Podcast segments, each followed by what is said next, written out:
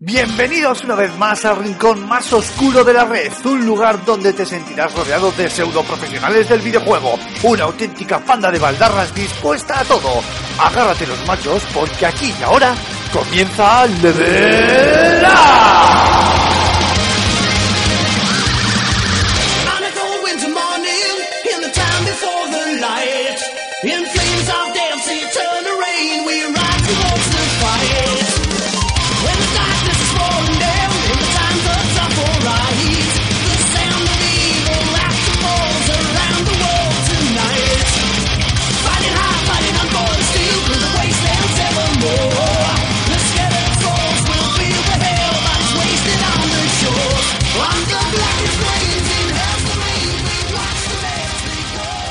A todos, queridos espartanos. Ya estamos aquí una semana más y menudo resacón. A mí me duele la cabeza.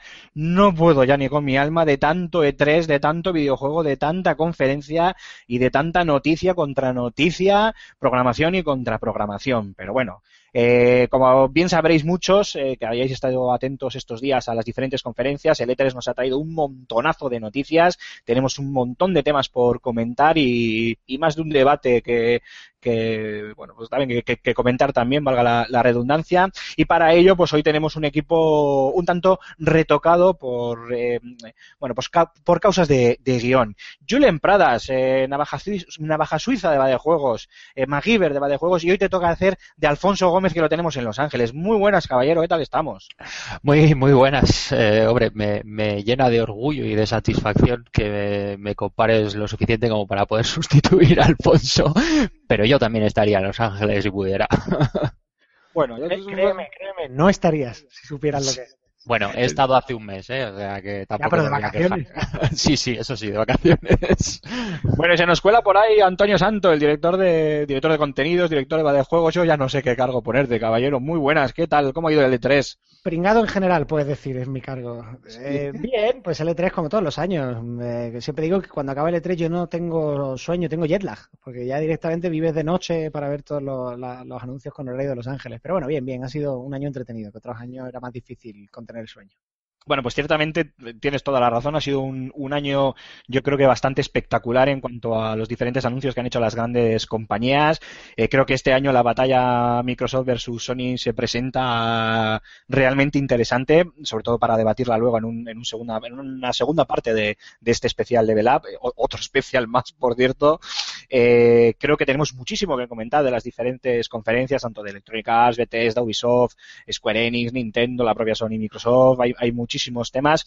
Así que, si os parece, vamos a entrar directamente en harina y lo voy a hacer, o lo voy a intentar hacer un poco por, por orden cronológico y por esa conferencia de Microsoft que fue un poco la que miento, miento, perdón, la que abrió fuego fue Bethesda, si no me equivoco, y si queréis, que no, creo que no, no lo he apuntado por ahí, pero también podemos hablar un poquito eh, pues de una conferencia bastante espectacular, pero que básicamente se centró en, en Doom eh, y en y me queda bloqueado, no me sale el nombre de otro título, ayudarme por favor, Fallout. chicolillos míos, y Fallout, efectivamente, perdón, que no me quedaba. Eh, yo rápidamente os voy a decir que el Doom, bueno, pues lo vi muy clásico, muy sangriento, como le gusta a la gente las motosierras, porque era sacar la motosierra y todo el mundo se volvía loco. Me hizo muchísima, muchísima gracia, en ese, en ese sentido me, acordé mucho de, de Gears of War y luego de, de Fallout. Pues nada, pu- pudimos ver mucho más en, en profundidad el juego, entre comillas lo de lo de en profundidad, se nos explicaron un montón de, de detalles del mismo, pero parece ser que siguen por ahí las eh, quejas por su apartado técnico, que yo reitero unas palabras eh, off the records de, de Alfonso en el que decía que si un jugador se acerca a un título como Fallout por, por los gráficos, es que o, nunca en su vida ha jugado a Fallout o no entiende el espíritu de, de un título así. Así que nada, os cedo el testigo, Antonio, Julen, y bueno, pues podéis darme vuestras opiniones libremente. Adelante, Antonio, tú siempre empiezo yo rajando. de- Pues nada, Julen, Doom 4 y Fallout 4. Todos, Bethesda ha ido por los cuatro. Pues, eh, bueno, no, no soy muy fan del Doom, la verdad, así que me voy a quedar con, me voy a quedar con el Fallout. Eh, la verdad que pinta, pinta impresionante. Eh, por lo que hemos podido ver, la verdad que, que tiene muy buena pinta, con ganas. La verdad que el 3 lo jugué muy por encima. No es que sea especialmente fan de, de estos juegos así ambientados en, el, en holocaustos y, y futuros Posapocalípticos. a- apo- eso no me salía la palabra posapocalípticos pero pero bueno le di, le di un repasillo por, por encima además recientemente para, para tener un poco fresco esa presentación de- del Fallout 4 y la verdad que pinta chulo Eh, veremos a ver si luego esos famosos downgrades y, y demás no, no fastidian el hype que tenemos ahora con, con el juego Hombre, aquí es que especialmente ya, ya no se trata ni de downgrade, es que ya la gente directamente se, dedica- se, se está dedicando a criticar la- el aspecto gráfico de- del juego, eh, el que ya ha sido presentado, vamos, el de los propios eh, gameplays.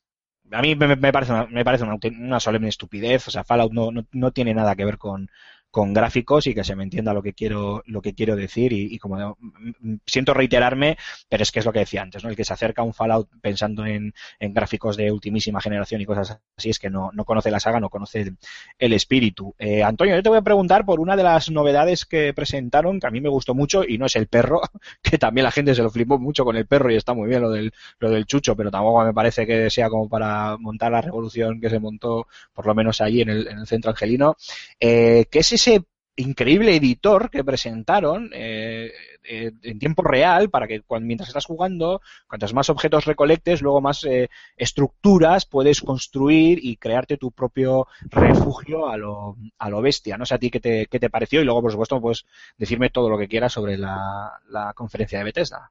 A ver, no dejan de ser eh, juegos dentro de juegos, juegos paralelos, digamos. Eh, se puede caer siempre y cuando sean eso, muy paralelos, por así decir, a mí me parecen bien. ¿Por qué digo lo de muy paralelos? Porque eh, decía Sid Meier, dice Sid Meier que dos, o sea, que un juego bueno es mejor que dos juegos geniales.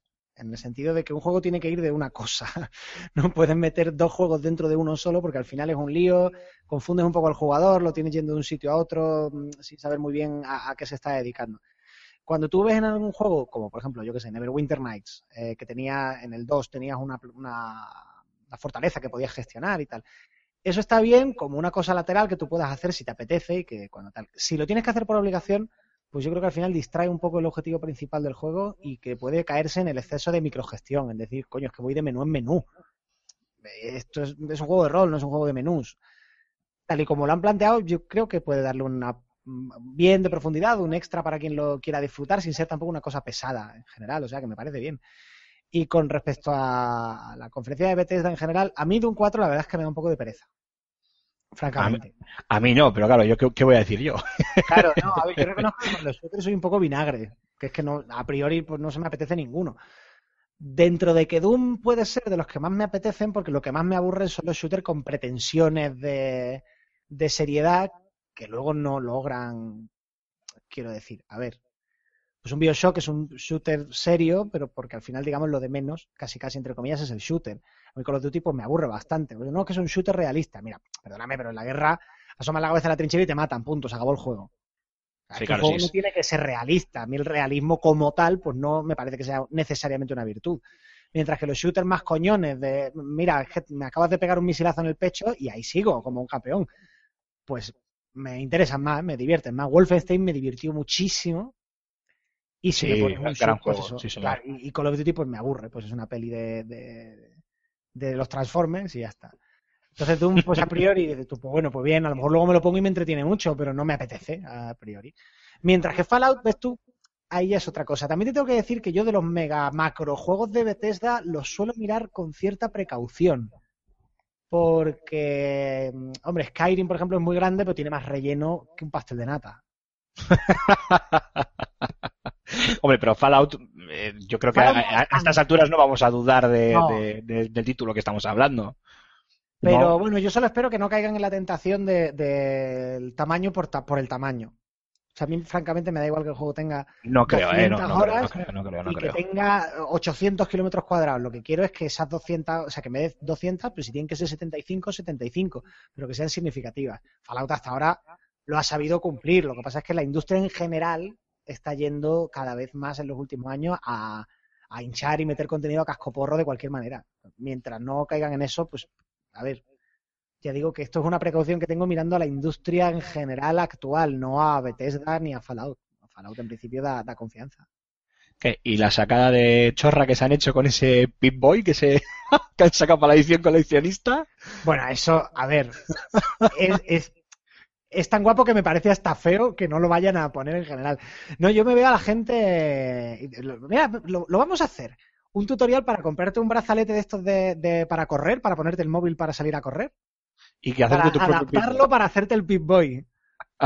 Vamos a hacer un video tutorial de. de- Yo es que me veo a la gente por la calle con el Pip Boy puesto. Sí, sí, sí, no, pero vamos a hacer un bricomanía, ¿eh? que además para eso tenemos mucha gente de Bilbao. ¡Ahí va la hostia! Hoy Sí, os vamos sí. a enseñar a construir la Torre Eiffel con, con una lata de sardinas. Eh, ríete, ríete, vamos a hacer un, un momento off topic, pero yo era un gran seguidor de, de Bricomanía y por poco me caigo de culo el día que coge el pavo, aparece con una damper, o sea, una, ya sabéis, estas eh, retroexcavadoras pequeñitas, y coge el tío y dice, no, ahora, en, en dos sencillos programas, en cuatro pasos os voy a enseñar a haceros una piscina. Los cuando digo piscina, era literalmente una piscina. El tío cavó el agujero, hizo la piscina, montó todo el sistema, la llenó y etcétera, etcétera. ¿El Eso sí, era del mismo Bilbao o...? necesitó el tío, estos, pues no, sé- no sé si son donostiarras ellos, los del programa. No, Ah, no- bueno. no la verdad es que no, no recuerdo, pero con dos cojones allí que se montaron Hombre, en dos programas una piscina. Si hubiese sido de Bilbao, habría hecho una olímpica. Y solo en un programa, ¿no? Porque hubiera sobrado el otro. fue brutal, fue brutal. Pero bueno, volvamos a, al Pitboy, bueno, al Pitboy no, al Fallout y a, y a Bethesda. Eh, bueno, eh, Dishonored 2, tenemos ya ¿Ves anuncio? Ese es el que más me apetece de toda la conferencia, francamente. Encima, no, no es que su protagonista sea femenina, sino que se nos permite elegir a Emily Caldwin, que es en este caso el nombre de la, de la, de la chica, del personaje femenino, si queremos jugar con, con ella o si no con, con Corbatano. Eh, buena pinta, ¿no? La verdad es que Sí, hombre, no sabemos mucho, pero. Pero bueno. eh, Volvemos a lo mismo, de los mimbres del original. Ah, Igual me apetece también más Dishonored que Fallout, porque ya los juegos tan grandes me dan un poco de, de pánico. Porque es- o le entrego tres meses de mi vida, o me paso 15 días sin dormir, o no me va a dar tiempo. Pues yo sí te, yo te daría un titular para este 3, ¿eh? Y ese ha sido el E3 de los sandbox o de los Sí, juegos de mundo abierto, ¿eh? O sea, ha sido exagerado lo que se ha mostrado en cuanto a tamaño de... O sea, parece que hay una especie de carrera por a ver quién hace la salvajada más bueno, pero gorda. va por modas, ¿eh? Porque en, en la Sí, generación anterior la moda fueron los shooters. Sí, sí, sí. Bueno, entiendo que es, que es el momento de, de hacerlo así y ya está. La y que, y te lo permite. Y vamos a ir a sandbox procedurales, ya lo verás. A más me refiero, en plan No Man's Sky. Sí, sí. pero eh, lo, del mapa, lo del mapa de No Man's Sky, aquello me dejó loco, ¿no? Lo siguiente. Sí, sí, pero eso va, va por modas. En, hace, en la generación de Play 2 y la Xbox original, en lo que se pusieron de moda fueron sobre todo las aventuras de acción en tercera persona. Tipo Sí, God of había muchísimas, no digo que fuera lo único, pero que había muchísimas. Era una cosa que, que, que era muy, muy notorio. En la generación pasada, shooters. A punta de pala. Y en Sí, que, sigue siendo que sigue siendo el género predilecto aún así, porque vamos, eh, otra cosa no, pero sub- ya sea en primera, en tercera persona, porque Sí, al fin y al cabo un Rainbow Six Siege, un Doom 4, un Ghost Recon, un, yo qué sé, me la pela, cualquiera de estos, pues no dejan de ser todos shooters, o sea que al final Sí, sigue pero siendo... shooters, muchos están yendo al mundo abierto también, porque un Far Cry Sí, es un sí, mundo sí. abierto. Sí, sí, es- eso es lo que está, eso es lo que están adaptando. De hecho, el, hablaremos luego más tarde, pero el Ghost Recon que se presentó, el, el Wildlands, es, es un calco del Future Soldiers, pero han cambiado el escenario, lo han llevado a un México que me recuerda mucho al de al de The Devil's Carter, el, el, el, del- ay, el de Army of Two de, Mm. de Visceral, pero en mundo abierto. Pero bueno, ya lo, ya lo comentaremos después. Yo sí quería haceros. Las modas van y vienen, eso está claro. Y lo- a mí lo que me da miedo es que en la próxima generación, como se vuelvan a poner los sandbox de moda, nos podemos ir, pues si ya en Fallout 4 te puedes ir a más de 400 horas de juego, con un sandbox mm, en la siguiente generación, pues ya te vas a las 800 y ya no le das tres meses de tu vida, le das... Lo que pasa es que esto tiene sentido en una cosa a la que quiere tender la industria, también porque es una forma de, de saltarte la piratería, decir, bueno, ya que no la puedo eliminar, la vuelvo, la convierto en irrelevante, que es pasar de un modelo de vender productos a vender servicios. Sí, Eh, claro. Claro, en el sentido de que el, el videojuego, cuando un juego tiene 700, 800 horas, el juego ya no es un producto, ya es un servicio. O sea, tú ya Sí. lo que le vas a vender a la gente, eh, o sea, o sea, si, si piensas en un modelo de negocio adecuado, lo que le vende a la, a la gente lo de menos es el juego. Le vas a sacar más dinero vendiéndole expansiones, vendiéndole armas, vendiéndole skins, o, pues, o vendiendo una suscripción. Sí, en un se juego diga- con, claro, con semejante Un Que juego se, que, lo digan, cuesta tanto... que se lo digan a Destiny. Claro, bueno, World of Warcraft. World of Warcraft. Un juego que cuesta tanto hacer y que tiene tanto contenido, a lo mejor ya no tiene sentido plantear una tarifa de 60 o de 70 euros, porque a lo mejor igual por ahí resulta que es imposible de amortizar. Sí. Igual no tienes que hacer decir a la gente, oye, mira, esto, tú aquí vas a poder jugar 700 horas antes de aburrirte. Pues eh, claro, me tienes que pagar una suscripción. Bueno, volviendo un poco sobre el tema del, de Bethesda, eh, a mí me gustó mucho eh, bueno, el Doom, obviamente, y sobre todo el, el tema del, del Snap Map, el editor de mapas este que han sacado, que me ha parecido tremendamente sencillo y con unas posibilidades bastante curiosas, que no es nada especialmente novedoso que un juego traiga editor de mapas, pero bueno, eh, para un título de tanto peso como puede ser Doom 4, la verdad es que se, se, se agradece. Luego tenemos también eh, que presentaron este el, el Battle Cry, creo que se llama, ¿no? Eso es sí, el Battle Cry, eh, que bueno, pues un free to play de estos tipo competitivo, ¿no? De acción competitiva, eh, no, voy a decir MMO, pero, o sea, no voy a decir MOBA, pero vamos, de estos tipo, parece como un poco la respuesta de Bethesda a, a este, a- al de Blizzard, al, joder. Estás hoy con. Estoy, estoy, vamos, con Alzheimer, demasiados nombres, y no, ni siquiera al, al Overwatch me quería, me quería referir, perdón. Y, y bueno, y ya lo último, el, el Elder Scroll Legends, que, no, que es otro juego de cartas para luchar contra Hearthstone o Magic o cualquiera de, o el X, como también tuvimos nosotros en, en Más de Juegos el especial, o cualquiera de estos. Mm, Por lo demás, eh, poco más que recalcar. No sé si alguna cosita más sobre Bethesda queríais comentar o pasamos a otra. Bueno, no tengo yo mucho que decir al respecto de, de esos juegos, la verdad. O sea, es que no me han llamado mucho la atención, entonces no, no te podría decir nada. Bueno, pues habrá que, habrá que cerrar diciendo que el Fallout Shelter, este juego para móviles, este juego de, gestión para móviles eh, sobre Fallout, eh, ya debe de llevar recaudado más dinero que el Candy Crush o algo Sí, eso he leído no, por que ahí. bien, que, que bien, yo qué sé, pero porque no tengo. Pues bien, pues, pues, pues, pues sé, pues fantástico, no sé. Bueno, ver, pues lo que lo saltamos. de que haya recaudado más, de- más que Candy Crush y no sé qué, te cuenta que eso siempre estás mirando en la última semana, casi. Sí, sí, claro, está claro, o en la fecha de lanzamiento o cosas Claro, de estas, pero si no es imposible compararlo, claro. Hecho dentro de X tiempo, si no lo ha tocado ya y ya está, ya no vende nada más.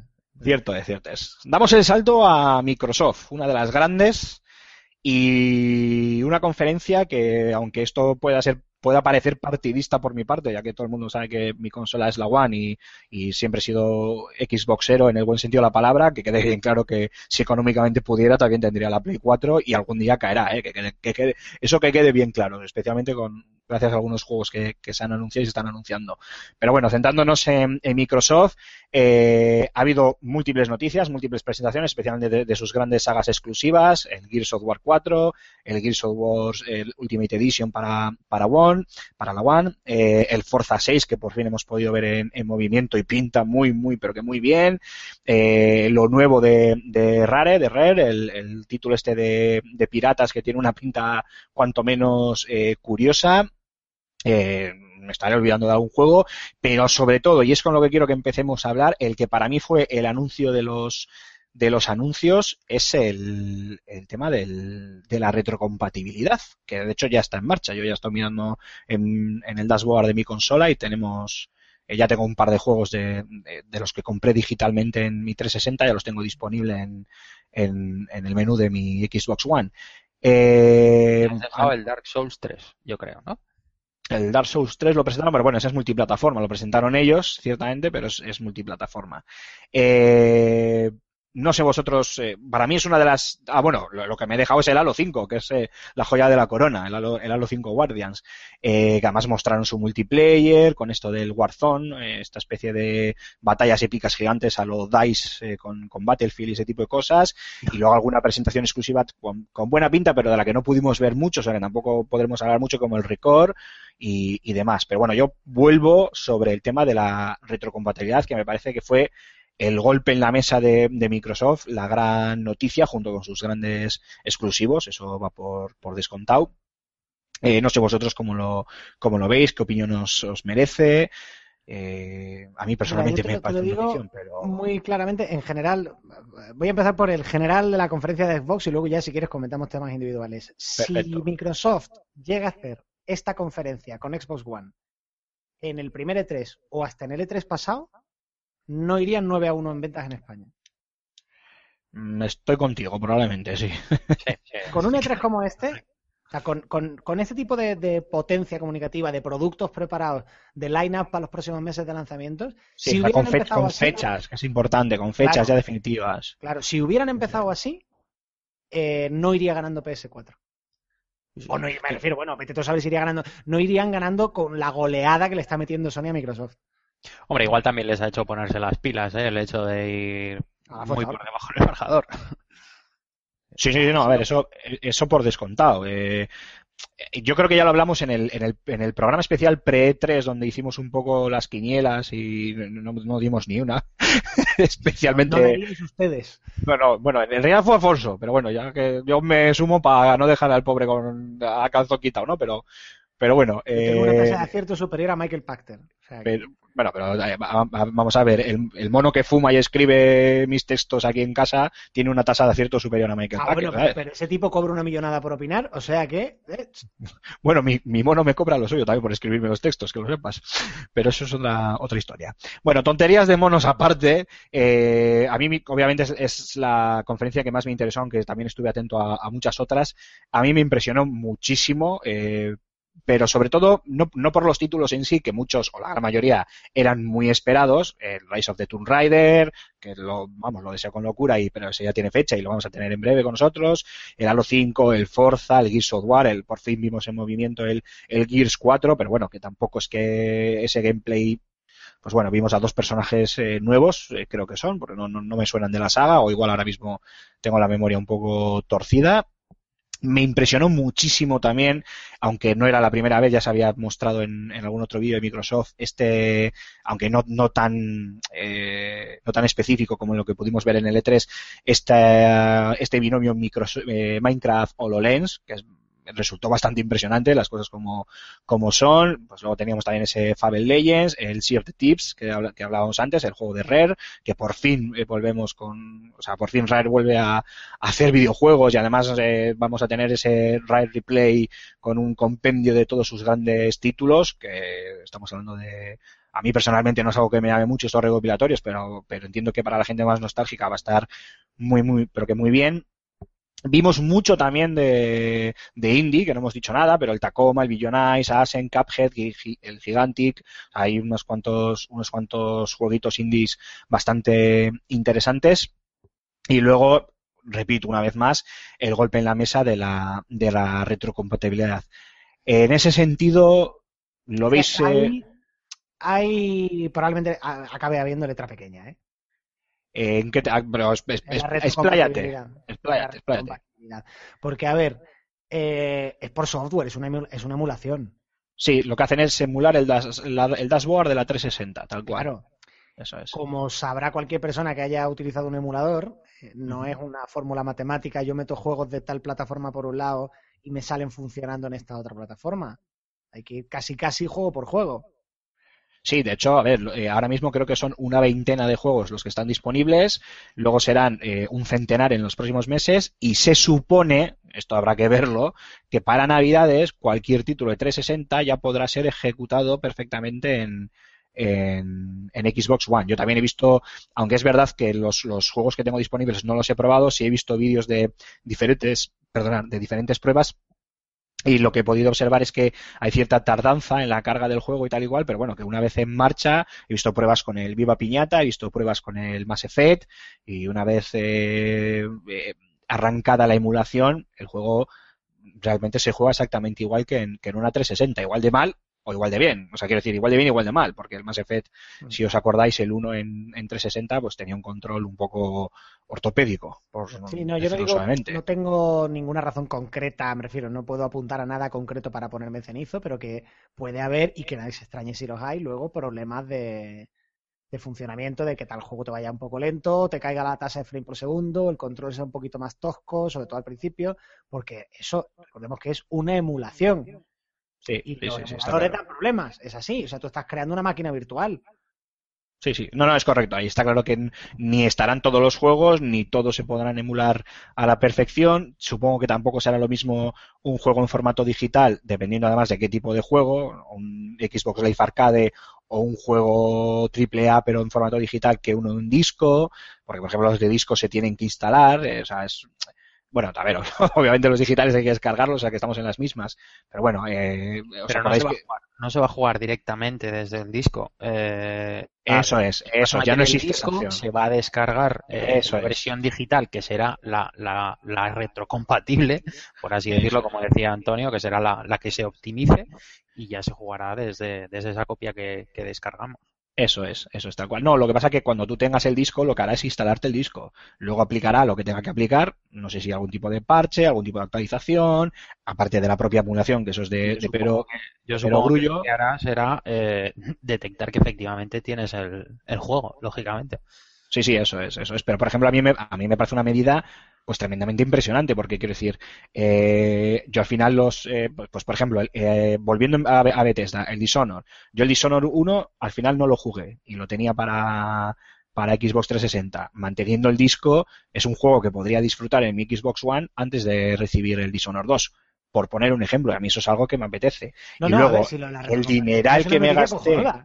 El dineral que me gasté en juegos digitales en 360 y algunos adquiridos también con, con el tema de los juegos regalados con Xbox Live Gold, joder, pues a ver que los voy a tener tarde o temprano para poder jugar en, en la consola, a mí personalmente me parece el gran pelotazo de, de Microsoft y creo que ha sido lo más alabado. No, no, sí, ojo, que, a ver, que no se me entienda mal, ¿eh? es una noticia cojonuda.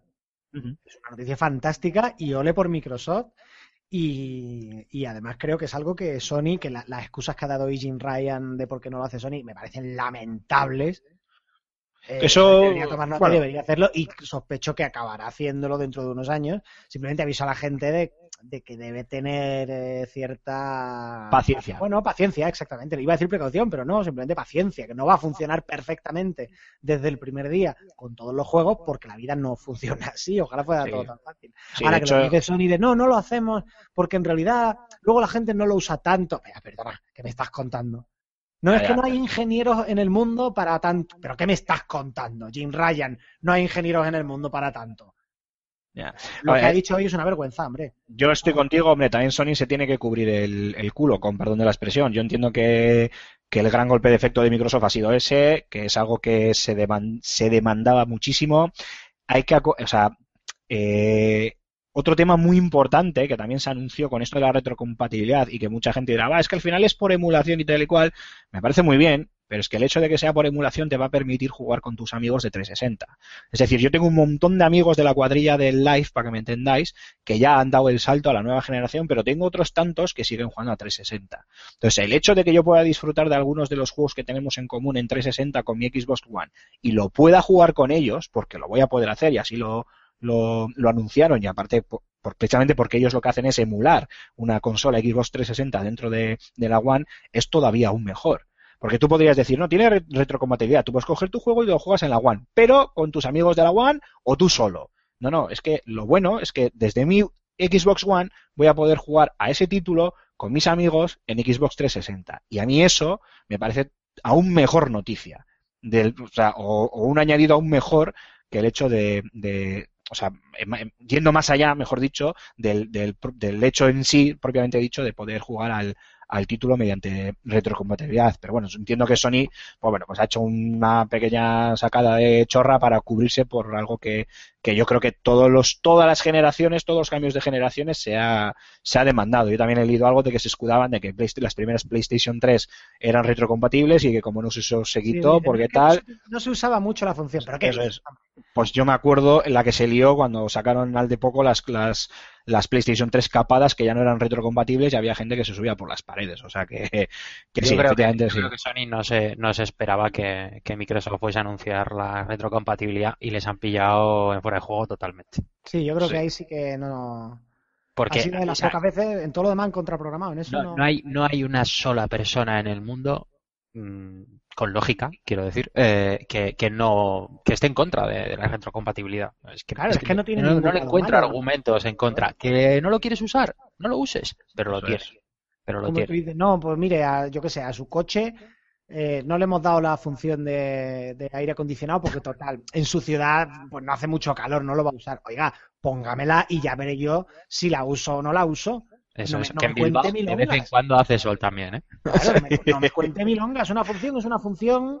eh, la uso yo poco, no la uso, pero me estás quitando una función, por así decirlo. En este caso no la está quitando porque no existía de, de primeras. Pero bueno, tú puedes decir, pues mira, no la hemos puesto pues porque la preferimos. Bueno, lo único que ha dicho sincero eh, Jim Ryan es el punto en el que ha dicho, pues porque hemos dedicado nuestra inversión en investigación a otra cosa. Ya está. Y, Oye, y, y bien hecho, ¿sabes? O sea, que cada uno elige su camino Ay, y... nada, nada que decir, y pero no me digas, no, no lo hacemos porque, ¿sabes? Como si me estuvieran haciendo un favor o como si no lo hacemos porque en realidad tú no lo quieres. Vamos a ver. Claro que lo quiero. Pasa claro, también, eh, Sony es que está vendiendo muchos remasters. No, no, y, y lo que les queda. Claro, claro, es que el catálogo, pues para este año de exclusivos ha quedado cortito. Lo que pasa es que, pues, pues, todo muy bueno, sí, pues tiene este Bloodborne y tal. pero- Bueno, dos, uno muy bueno por ahora, Bloodborne y luego The Order, que bueno, pues bien, muy bonito y tal, pero ya está. Y pues el resto de exclusivos que está sacando son de otra generación. Claro, si sacas retrocompatibilidad, ¿cómo narices vende Uncharted HD? Claro, claro, efectivamente. Ese es el, ese es el, ese es el tema. Pues Bueno, chicos, vamos a hacer una cosa. eh, Vamos a, a seguir, para no enrollarnos mucho. Eh, yo voy a seguir en orden, más o menos. Vamos a hablar, si queréis, un poco de Electronic Arts y de Ubisoft. Y luego ya eh, terminamos con. Bueno, terminamos, no, seguimos con, con Sony y Nintendo. Y cerramos con. Bueno, cerramos con Nintendo y con, Square Enix. Eh, Electronic Arts, me acuerdo, eh, tú también te acordarás, Antonio, porque estabas en el programa anterior, que nos dijo Alfonso que era una de las eh, de las conferencias que más esperaba o, de las más sí de la que más eh, bueno en la que más confianza tenía puesta o de las que él más eh, ganas tenía de ver y yo antes he dicho que, eh, no sé si ha sido en el programa o ha sido off the records, que Electronic Arts y Ubisoft se han limitado un poquito a cubrir el expediente. Me voy a retraer porque en el caso de Electronic Arts, Ubisoft, bueno, pero en el caso de Electronic Arts, mm, bueno, yo personalmente estoy dando palmas con las orejas. Mass Effect, Mass Effect Andrómeda, por fin tenemos nuevo Mass Effect y encima parece que ubicado en otra, en otra galaxia, con lo cual podemos esperar nuevos personajes, nuevas historias, nuevas aventuras. Luego clásicos, Need for Speed, el Unravel este, Unravel o como se pronuncie, el Plan vs Zombies que ya dio muchas vueltas, luego sus clásicos deportivos, FIFA, NBA, ese esperadísimo, esa esperadísima segunda parte de Mirror's Edge, el Catalyst, y la joya de la corona de este año con de la mano de DICE, que es ese Star Wars Battlefront, y ese impresionante gameplay multijugador que mostraron el Walker Assault, creo que se llama, en el planeta al lado de Oz, o Hoth, o como se pronuncie, que a mí me dejó la, la piel de, de, gallina. No sé vosotros, eh, Julen, te va a pasar a ti este testigo, tú que eres muy de Star Wars, eh, ya que es... Claro. O sea, siendo hot, helado. Nos dejó, o sea, mm, yo, yo mm, quiero que llegue ya. O sea, yo, yo no retrocedería. O sea, si inventasen una máquina para mm, viajar en el tiempo, no retrocedería. Yo avanzaría directamente para poder jugarlo ya. O sea, es que ese vídeo multijugador es, es como estar dentro de Hot en plena batalla. Yo o sea, solo deseo ese juego. fue, fue toda una, para mí, ¿eh? una auténtica declaración de intenciones de lo que quieren que sea Star Wars Battlefront, porque vimos eh, los combates a pie, los combates con las naves, el manejo de vehículos como los AT-AT y el colofón final con, con Darth Vader y con Luke Skywalker, eh, pues lo que ya comentamos también en el programa especial de, de Star Wars Battlefront, en el que se iban a poder, poder en, el, en el que en el que hablamos de que se iban a poder eh, manejar eh, caballeros eh, Jedi. Eh, Antonio, ¿tú cómo lo viste? Bueno, lo primero, vosotros sabéis que no se va a ver así ni de coña, ¿no? Eh, a ver, es DICE, Sois conscientes. es DICE, tampoco se va a ver mucho peor, quiero decir, yo he jugado todos los Battlefield y a mí sí, me vale, ¿eh? Me empecé. vale. Empecé. No, no, no, a ver, quiero decir, yo. A ver, yo Battlefield Hardline y Battlefield 4 los he jugado en, y Battlefield 3, los he jugado en, en consola, y Battlefield 3 también lo he jugado en PC, y vale, ya sabemos que en PC va a ser un pepino, pero quiero decir, no me hace falta que tenga una calidad gráfica desmesurada, ¿eh? A mí con la, con la versión de consolas de nueva generación, a mí me vale mientras me ofrezcan lo que vi.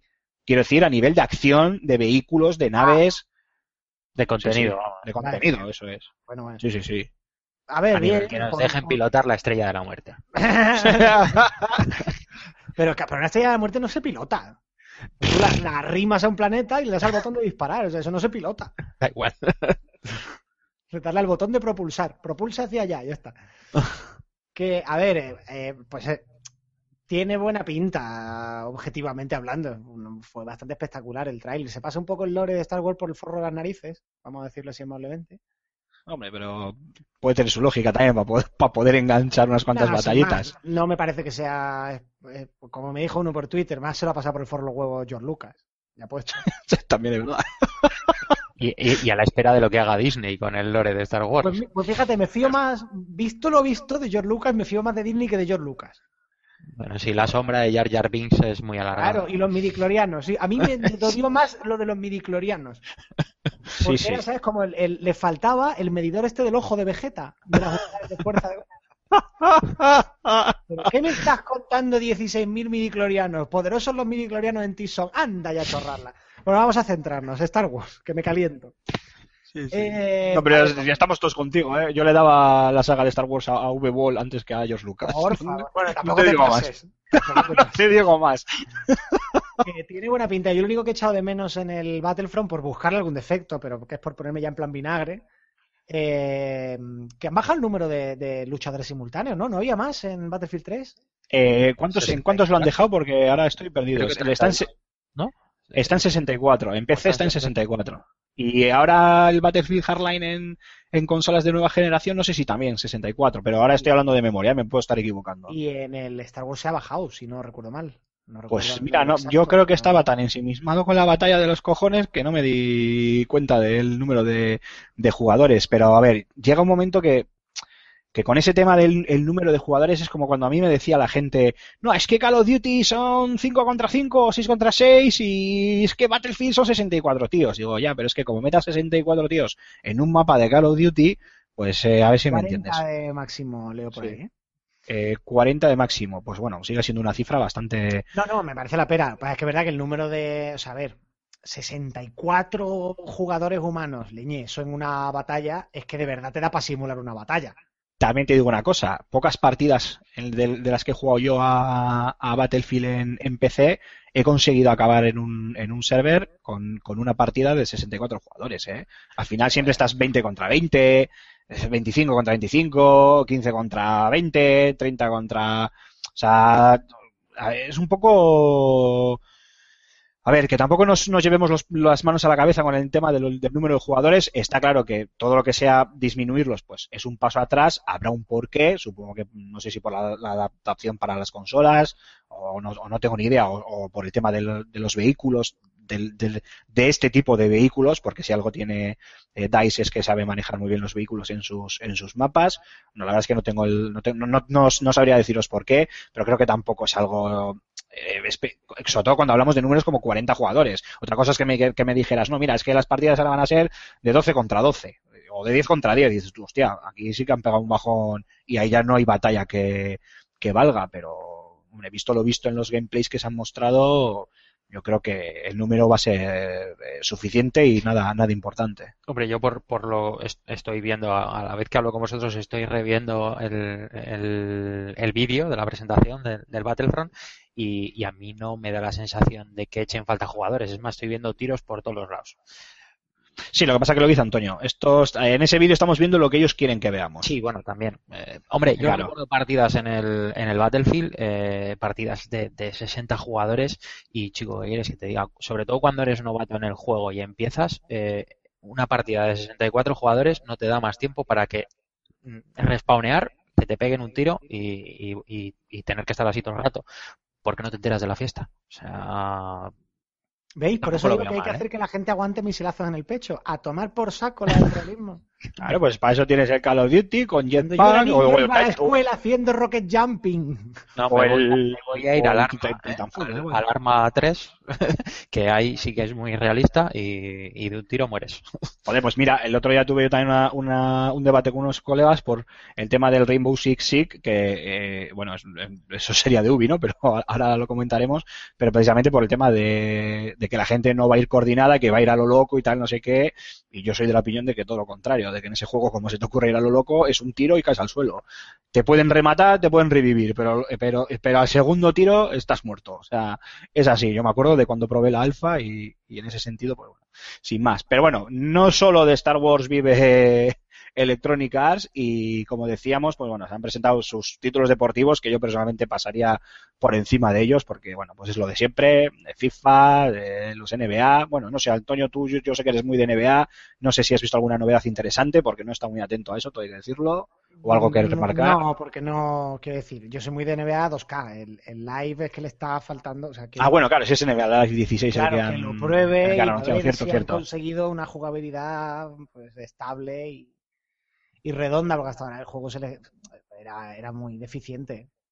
Bueno, ¿y qué Sobre pasa con...? porque 2K es tan brillante, 2K Sport es lo suyo, que bueno. Es... Sí, sí, lo claro, juego de deporte lo podemos resumir en que FIFA es el más revolucionario de la saga hasta ahora, igual que el año pasado y que el anterior y que el anterior y que el anterior. Sí, lleva unos cuantos, sí. El, el Pro creo que no es de- desde el 2006, por lo menos, puede ser, ¿no? El, el revolucionario del Pro fue el 2006. Yo creo que ya con el Pro es que ni se molestan en intentar la frase del de que sí. Sí, la verdad es que lo del Pro empieza, em- empieza, bueno, empieza, lleva ya unos años pintando muy, muy mal. Bueno, ¿y qué pasa con Mass Effect Andrómeda? ¿Qué sensaciones os ha dado? A mí me ha dejado unas ganas de, y eso que ha sido un teaser pequeñito, pero un trailer pequeñito, pero a mí me ha dado, un- me han dejado con unas ganas de, de, de- hoy de ponerme otra vez un traje del N7 y ponerme a pegar tiros por la galaxia, que no lo sabe Dios. ¿Vosotros qué? ¿Cómo, cómo se os ha quedado el cuerpo? Tres cuartos de lo mismo. Pinta, pinta chulo, la verdad. que- Pero es que muchas veces te dejan con la miel en los labios. Eh, se hace demasiado corto. Hombre, sí, aparte que un tráiler CGI al final, pues, eh, pues es lo que es, un tráiler. ¿sabes? Tampoco... A Yo de- debo de ser el, el más vinagre del día, pero a mí no me dice nada ese vídeo. Quiero decir, son 30. ¿Sabes hacer.?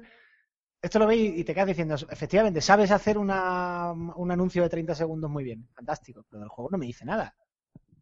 Bueno, bueno, oye, si los de Bethesda le, le pudieron sacar jugo a un tráiler donde se veía tres segundos de, de juego real, ¿por qué los de Electronic Arts no se lo van a sacar a Mass Effect? No, si no digo que no. A ver, no estoy diciendo nada malo del juego final.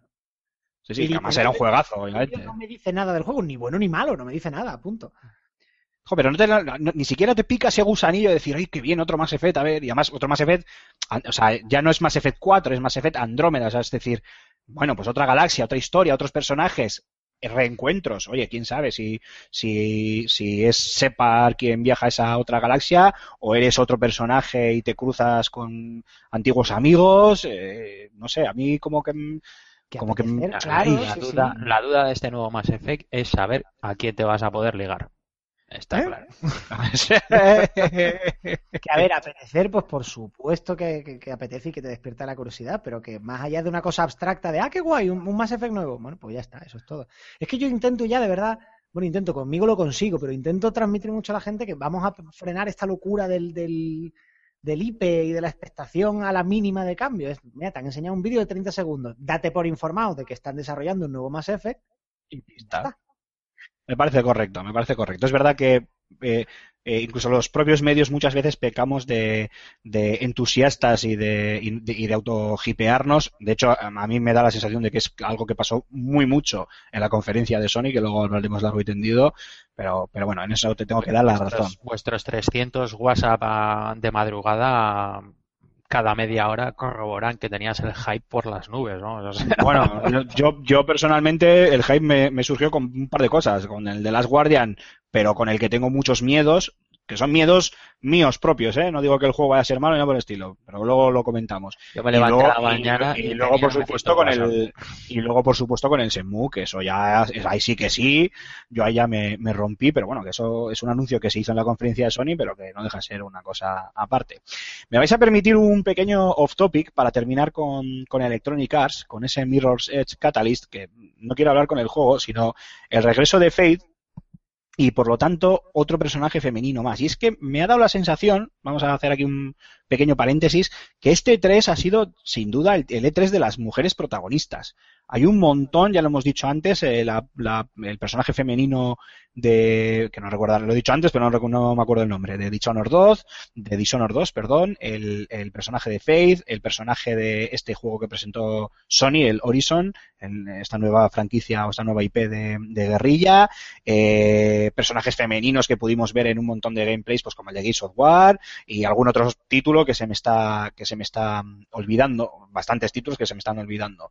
Eh, Eh, ¿Cómo veis este tema? A mí, yo estoy, por- bueno, obviamente Lara, con su Tomb Raider, por supuesto. Eh, yo, por mi parte, estoy encantado. Eh, nosotros ya publicamos en su día en de Juegos una noticia de que los jugadores en general, hombres y mujeres, cada vez demandaban más protagonistas femeninas, pero protagonistas femeninas, eh, por decirlo de alguna manera, reales. O sea, no eh, mega pechugonas medio en pelotas. Eh, así rápidamente, sin meternos mucho en, en berenjenal, pero para dar una pequeña, una pequeña opinión. ¿A vosotros qué os parece? Antonio, tú mismo. Eh, a ver, me apetece mucho. Eh, ¿Ves tú? Este sí que es otro de los juegos que los ves y dices tú, mira, pues a este le tengo ganas. A ver lo que hacen con el... Porque es una precuela. Que no sé muy bien por qué se han ido a, a la precuela. Eh, a ver lo que hacen con la historia. Eh, he estado viendo estos días en, en Twitter que Rihanna Pratchett, que es una de las principales creadoras del juego original y del personaje, no está implicada en la, en la creación de este guion. Y eso me pone un poco... mm, mm, Nervioso.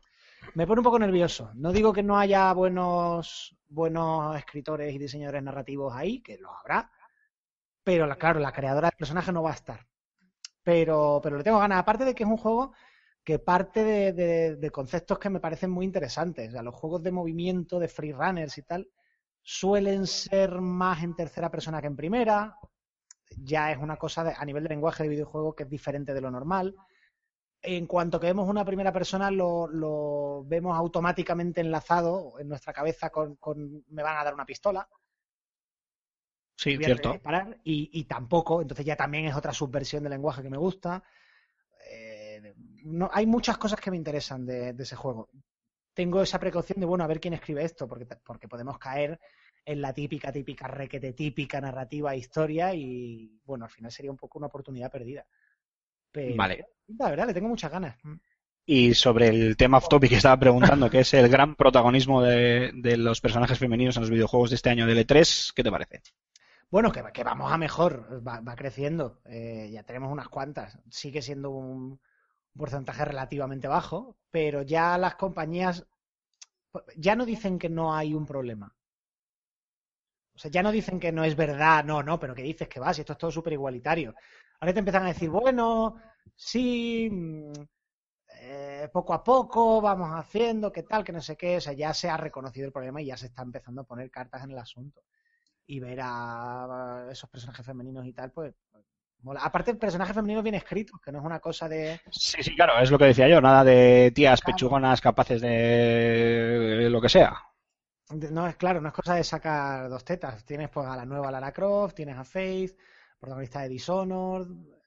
Sí, no, no, y luego, eh, eh, sí, pues por ejemplo, lo- comentaba yo, el, el Horizon, este, esta nueva IP que han presentado los chicos de Guerrilla, es una, la protagonista es una chica, eh, pero luego en, en muchos de los eh, juegos, eh, no sé cómo decirlo, multis, por decirlo de alguna manera, eh, por ejemplo, en el The Division hay personajes femeninos, en Gears of War hay personajes femeninos, en Rainbow Six hay personajes femeninos, seleccionables, eh, desde hace, de hecho, algunos, en algunas de esas sagas, incluso desde hace ya algún, algún tiempo. O sea, quiero decir, la mujer eh, ha tenido mucha, muchísima presencia este año en el, en L3, bien sea como protagonista, como protagonista en un montón de, de juegos, porque se nos están olvidando algunos títulos. Antes he dicho yo otro de, eh, el, ah, el Record, el Record Ujú. de, el exclusivo de, de, ya lo diré, de Microsoft también era una, una protagonista más femenina. Y a mí, personalmente, sobre todo porque no he visto ninguna a lo Lara Croft de los primeros años o a lo a la, ¿cómo se llama? La Starling esta del juego de Suda 51 esta de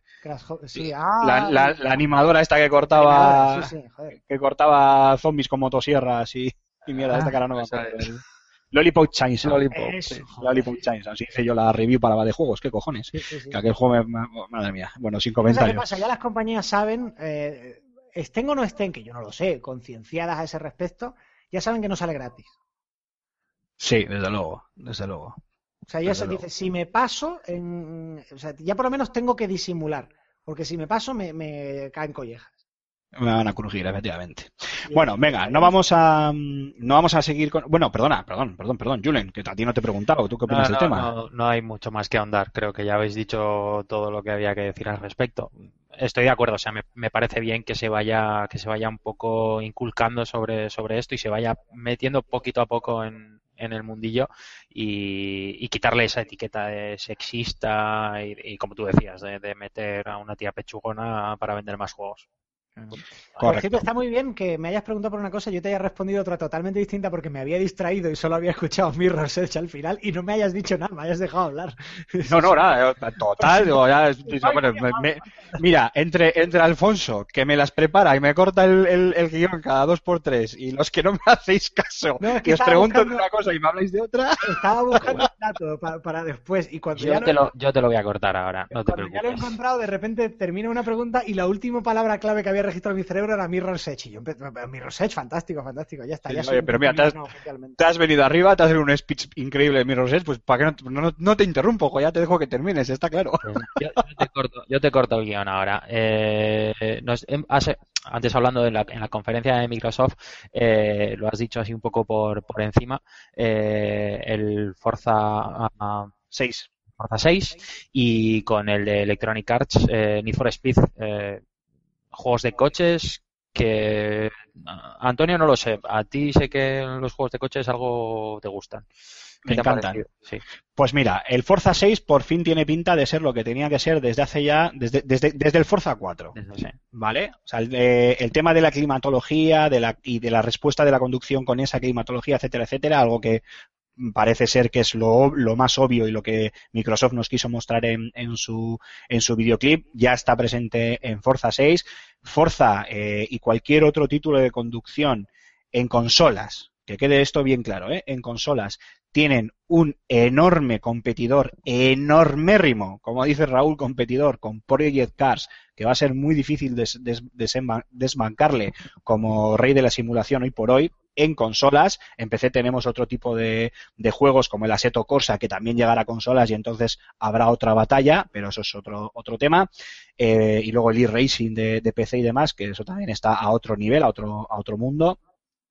Eh, pues eso, lo que decía, en consolas no hay nada ahora mismo como el Project Cars. Y parece que el Forza 6, cuyas imágenes del tráiler, eh, según decían, eran in-game, así lo ponían por lo menos, pues bueno, gráficamente parece re- increíblemente espectacular, eh, por encima del, del Forza 5, que visualmente, como juego quedó muy cortito, pero visualmente era muy espectacular, y por fin tiene pues esa climatología que tanto se echaba de menos en un juego que era, que ya es que, a ver, es que ya estaba tardando, pero varias, va- varias, eh, eh, sesiones, iba a decir sesiones, eh, no, varios títulos, o varias generaciones, no sé si generaciones sería la palabra, pero vamos, desde, de- varios lanzamientos, sí, esa sería la palabra, porque desde el Forza 4 o Forza 3 eso ya debería de haber estado incluido. Y a mí me parece que va a ser un gran candidato eh, este año como, como título de conducción, aunque si me tengo que decantar, siempre me, me seguiré decantando por ese Project Cars, que a mí personalmente me, me entró por los ojos y me pareció espectacular. Tampoco hay que olvidar que, que estás hablando de, de Forza 6 y de Need for Speed.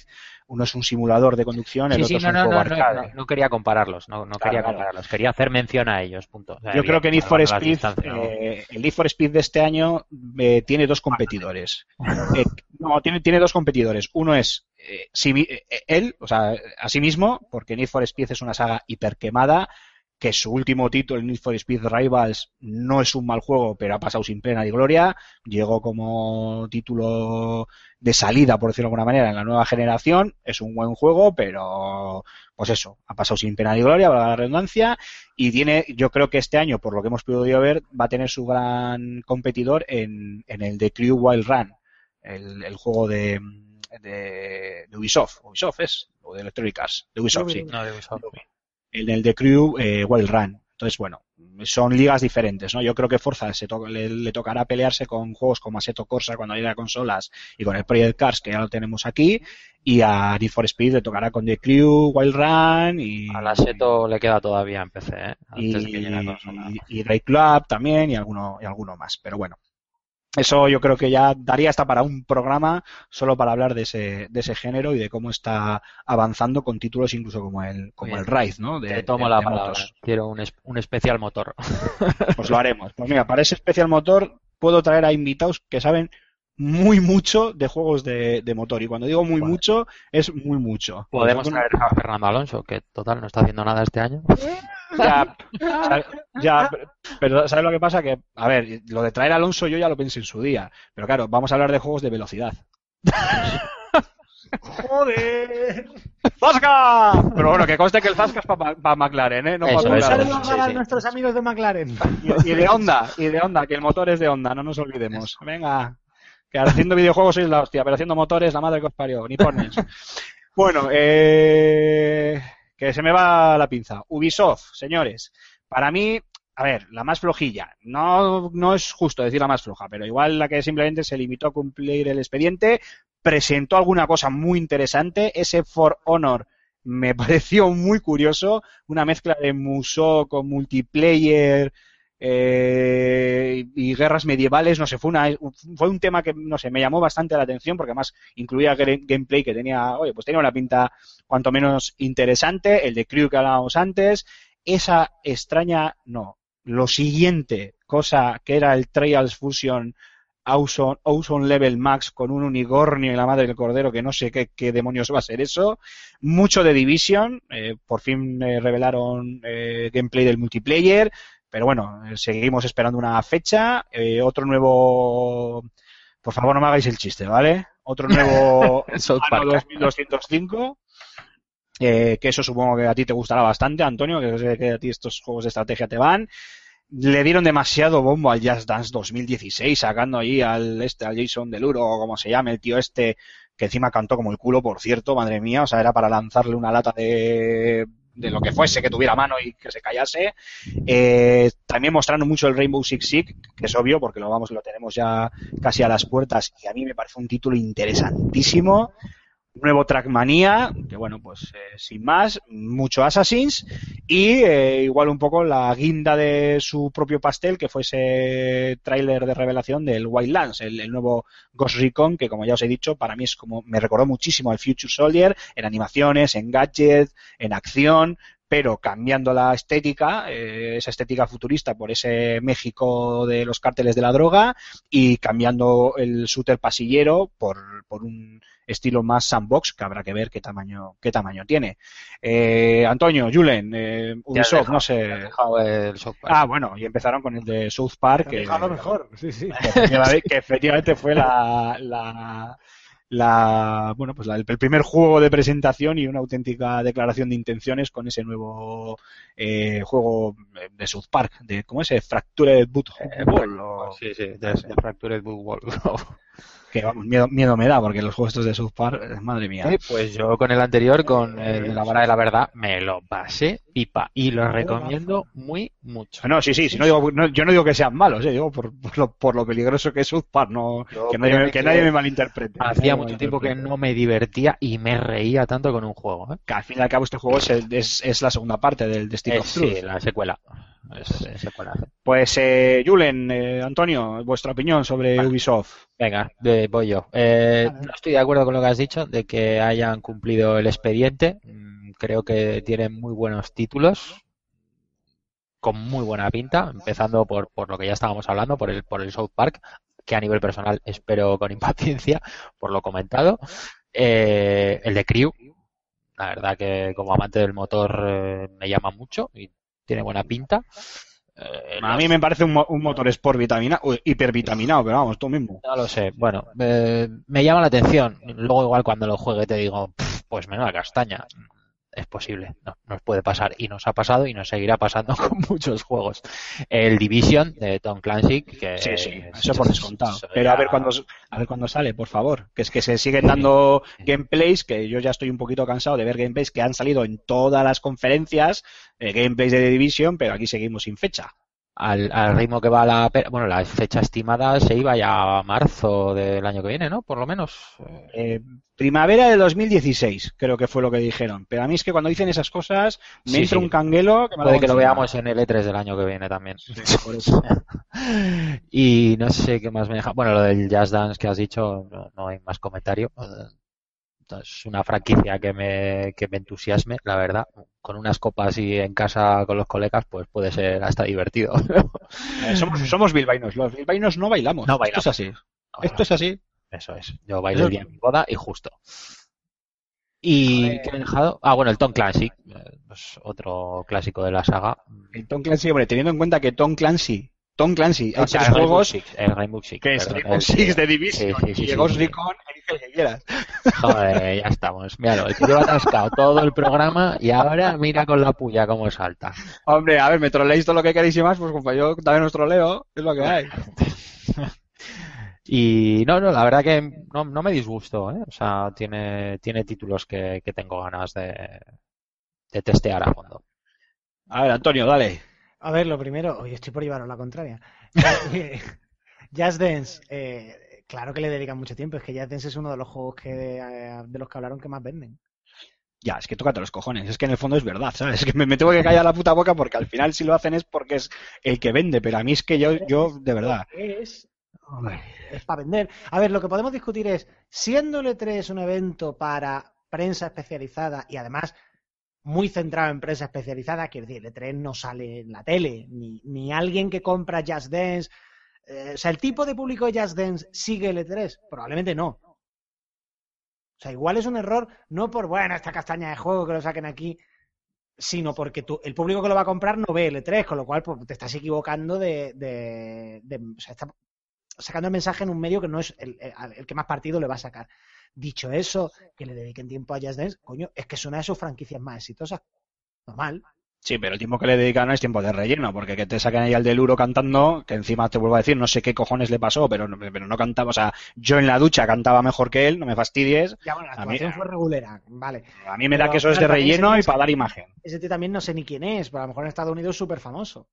Sí, bueno, conocidillo, eh, yo cuando le vi salir pensaba que era Alfonso, que le habían subido, ¿sabes? Digo, coño, Alfonso, y, ah, no, que no, este no. Rapero random de estos que salen, bueno, rapero por llamarlo algo, de estos que dicen que son raperos voy a pantalones anchos porque son cantantes de pop y ya está. Vale, bueno, y, dicho y más eso- allá del Jazz Dance, o- Dicho o- eso. El notición fue el South Park.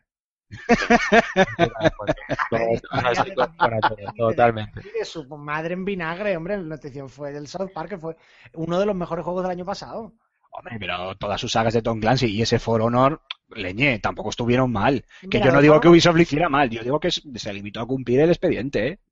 Hacerlo bien, sin más. Un 6, un 6 de nota. Bueno, yo qué sé, yo tampoco te diría, es que vale, si nos ponemos a poner nota, por así decir, pues bueno, pues yo qué sé, pero bueno, yo creo que, a ver, sacó cositas interesantes. El problema es que no tiene nada a medio o corto plazo y después de un año y pico muy complicado, habrían necesitado algo más bonito a medio plazo o a corto plazo para que, el- para que saliéramos diciendo, oye, qué guay.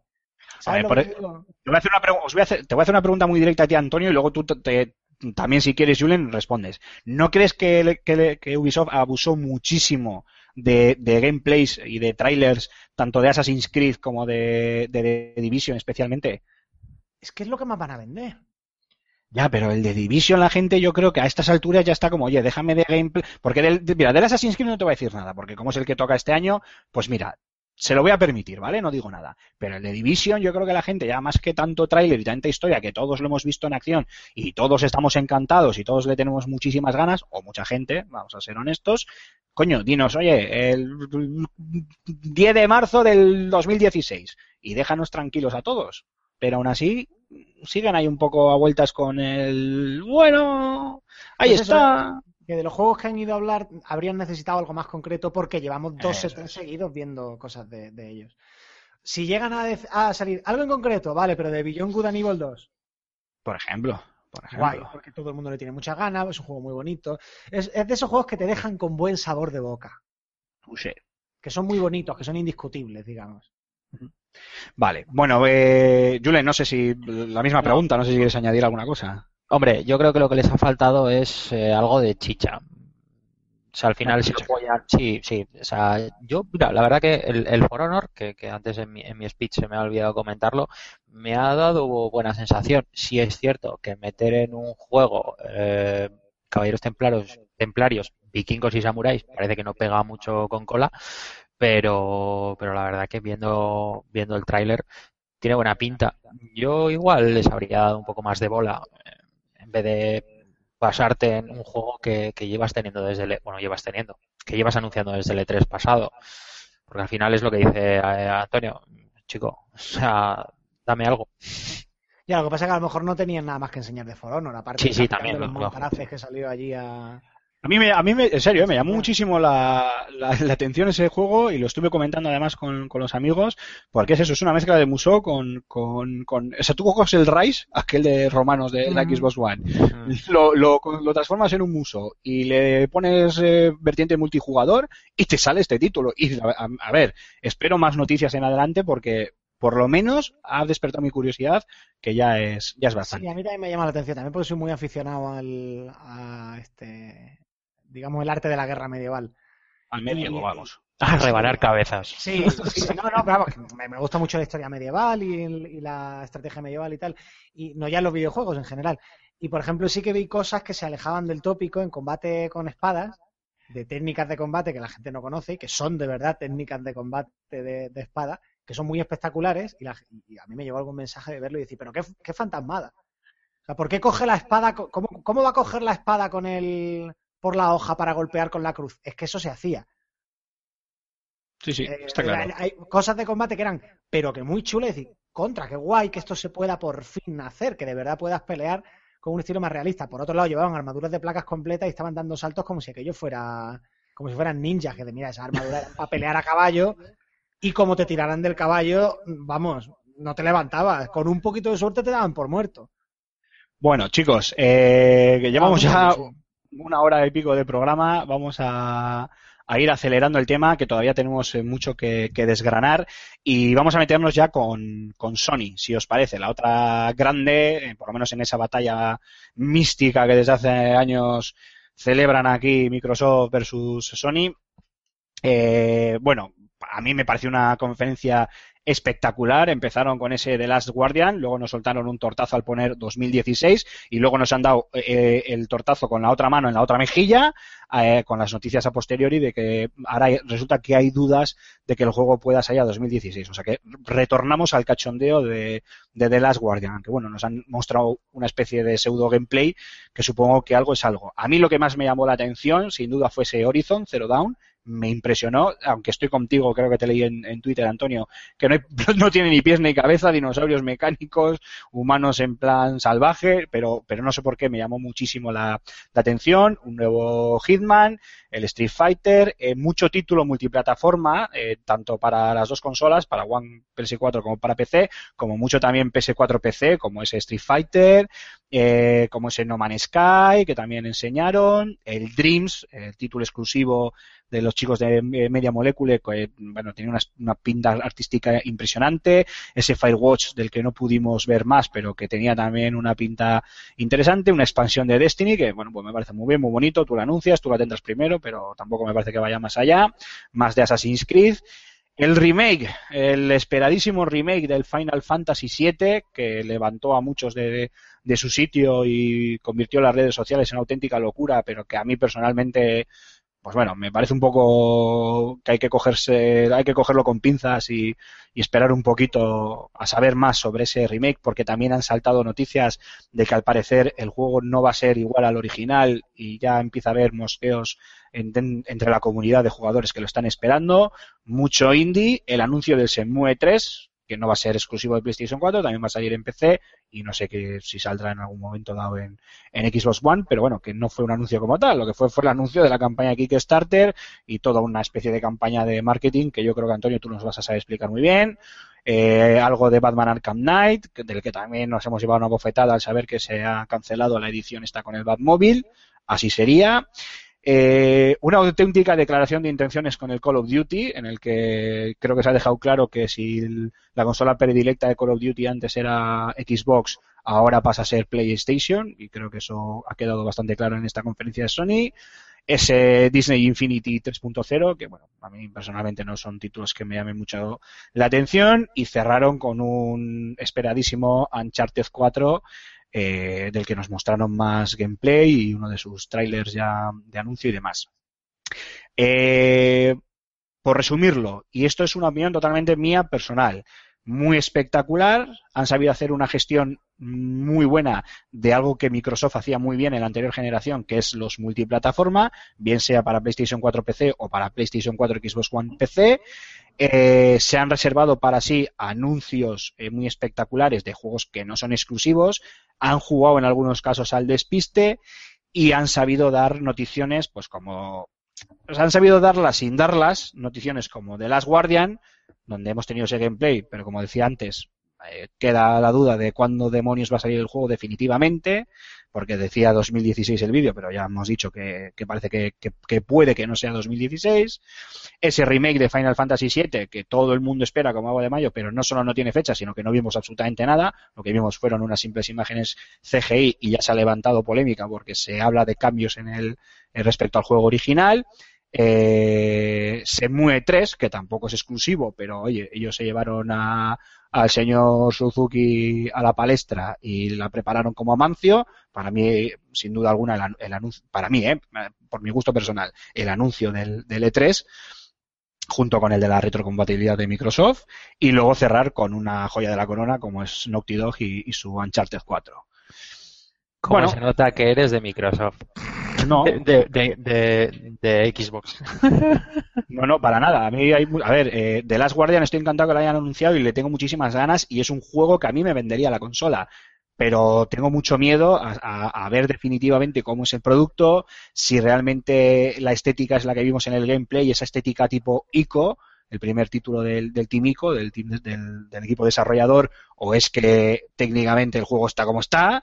Eh, el gameplay tampoco te decía mucho de- del juego porque simplemente era eh, la resolución de unos de unos puzzles, porque en realidad es lo que estaba haciendo, era plataformeo con algo de puzzles si quieres, y la fecha, o sea, eso de 2016 y que luego surjan dudas, a mí me sigue dando mucho miedo.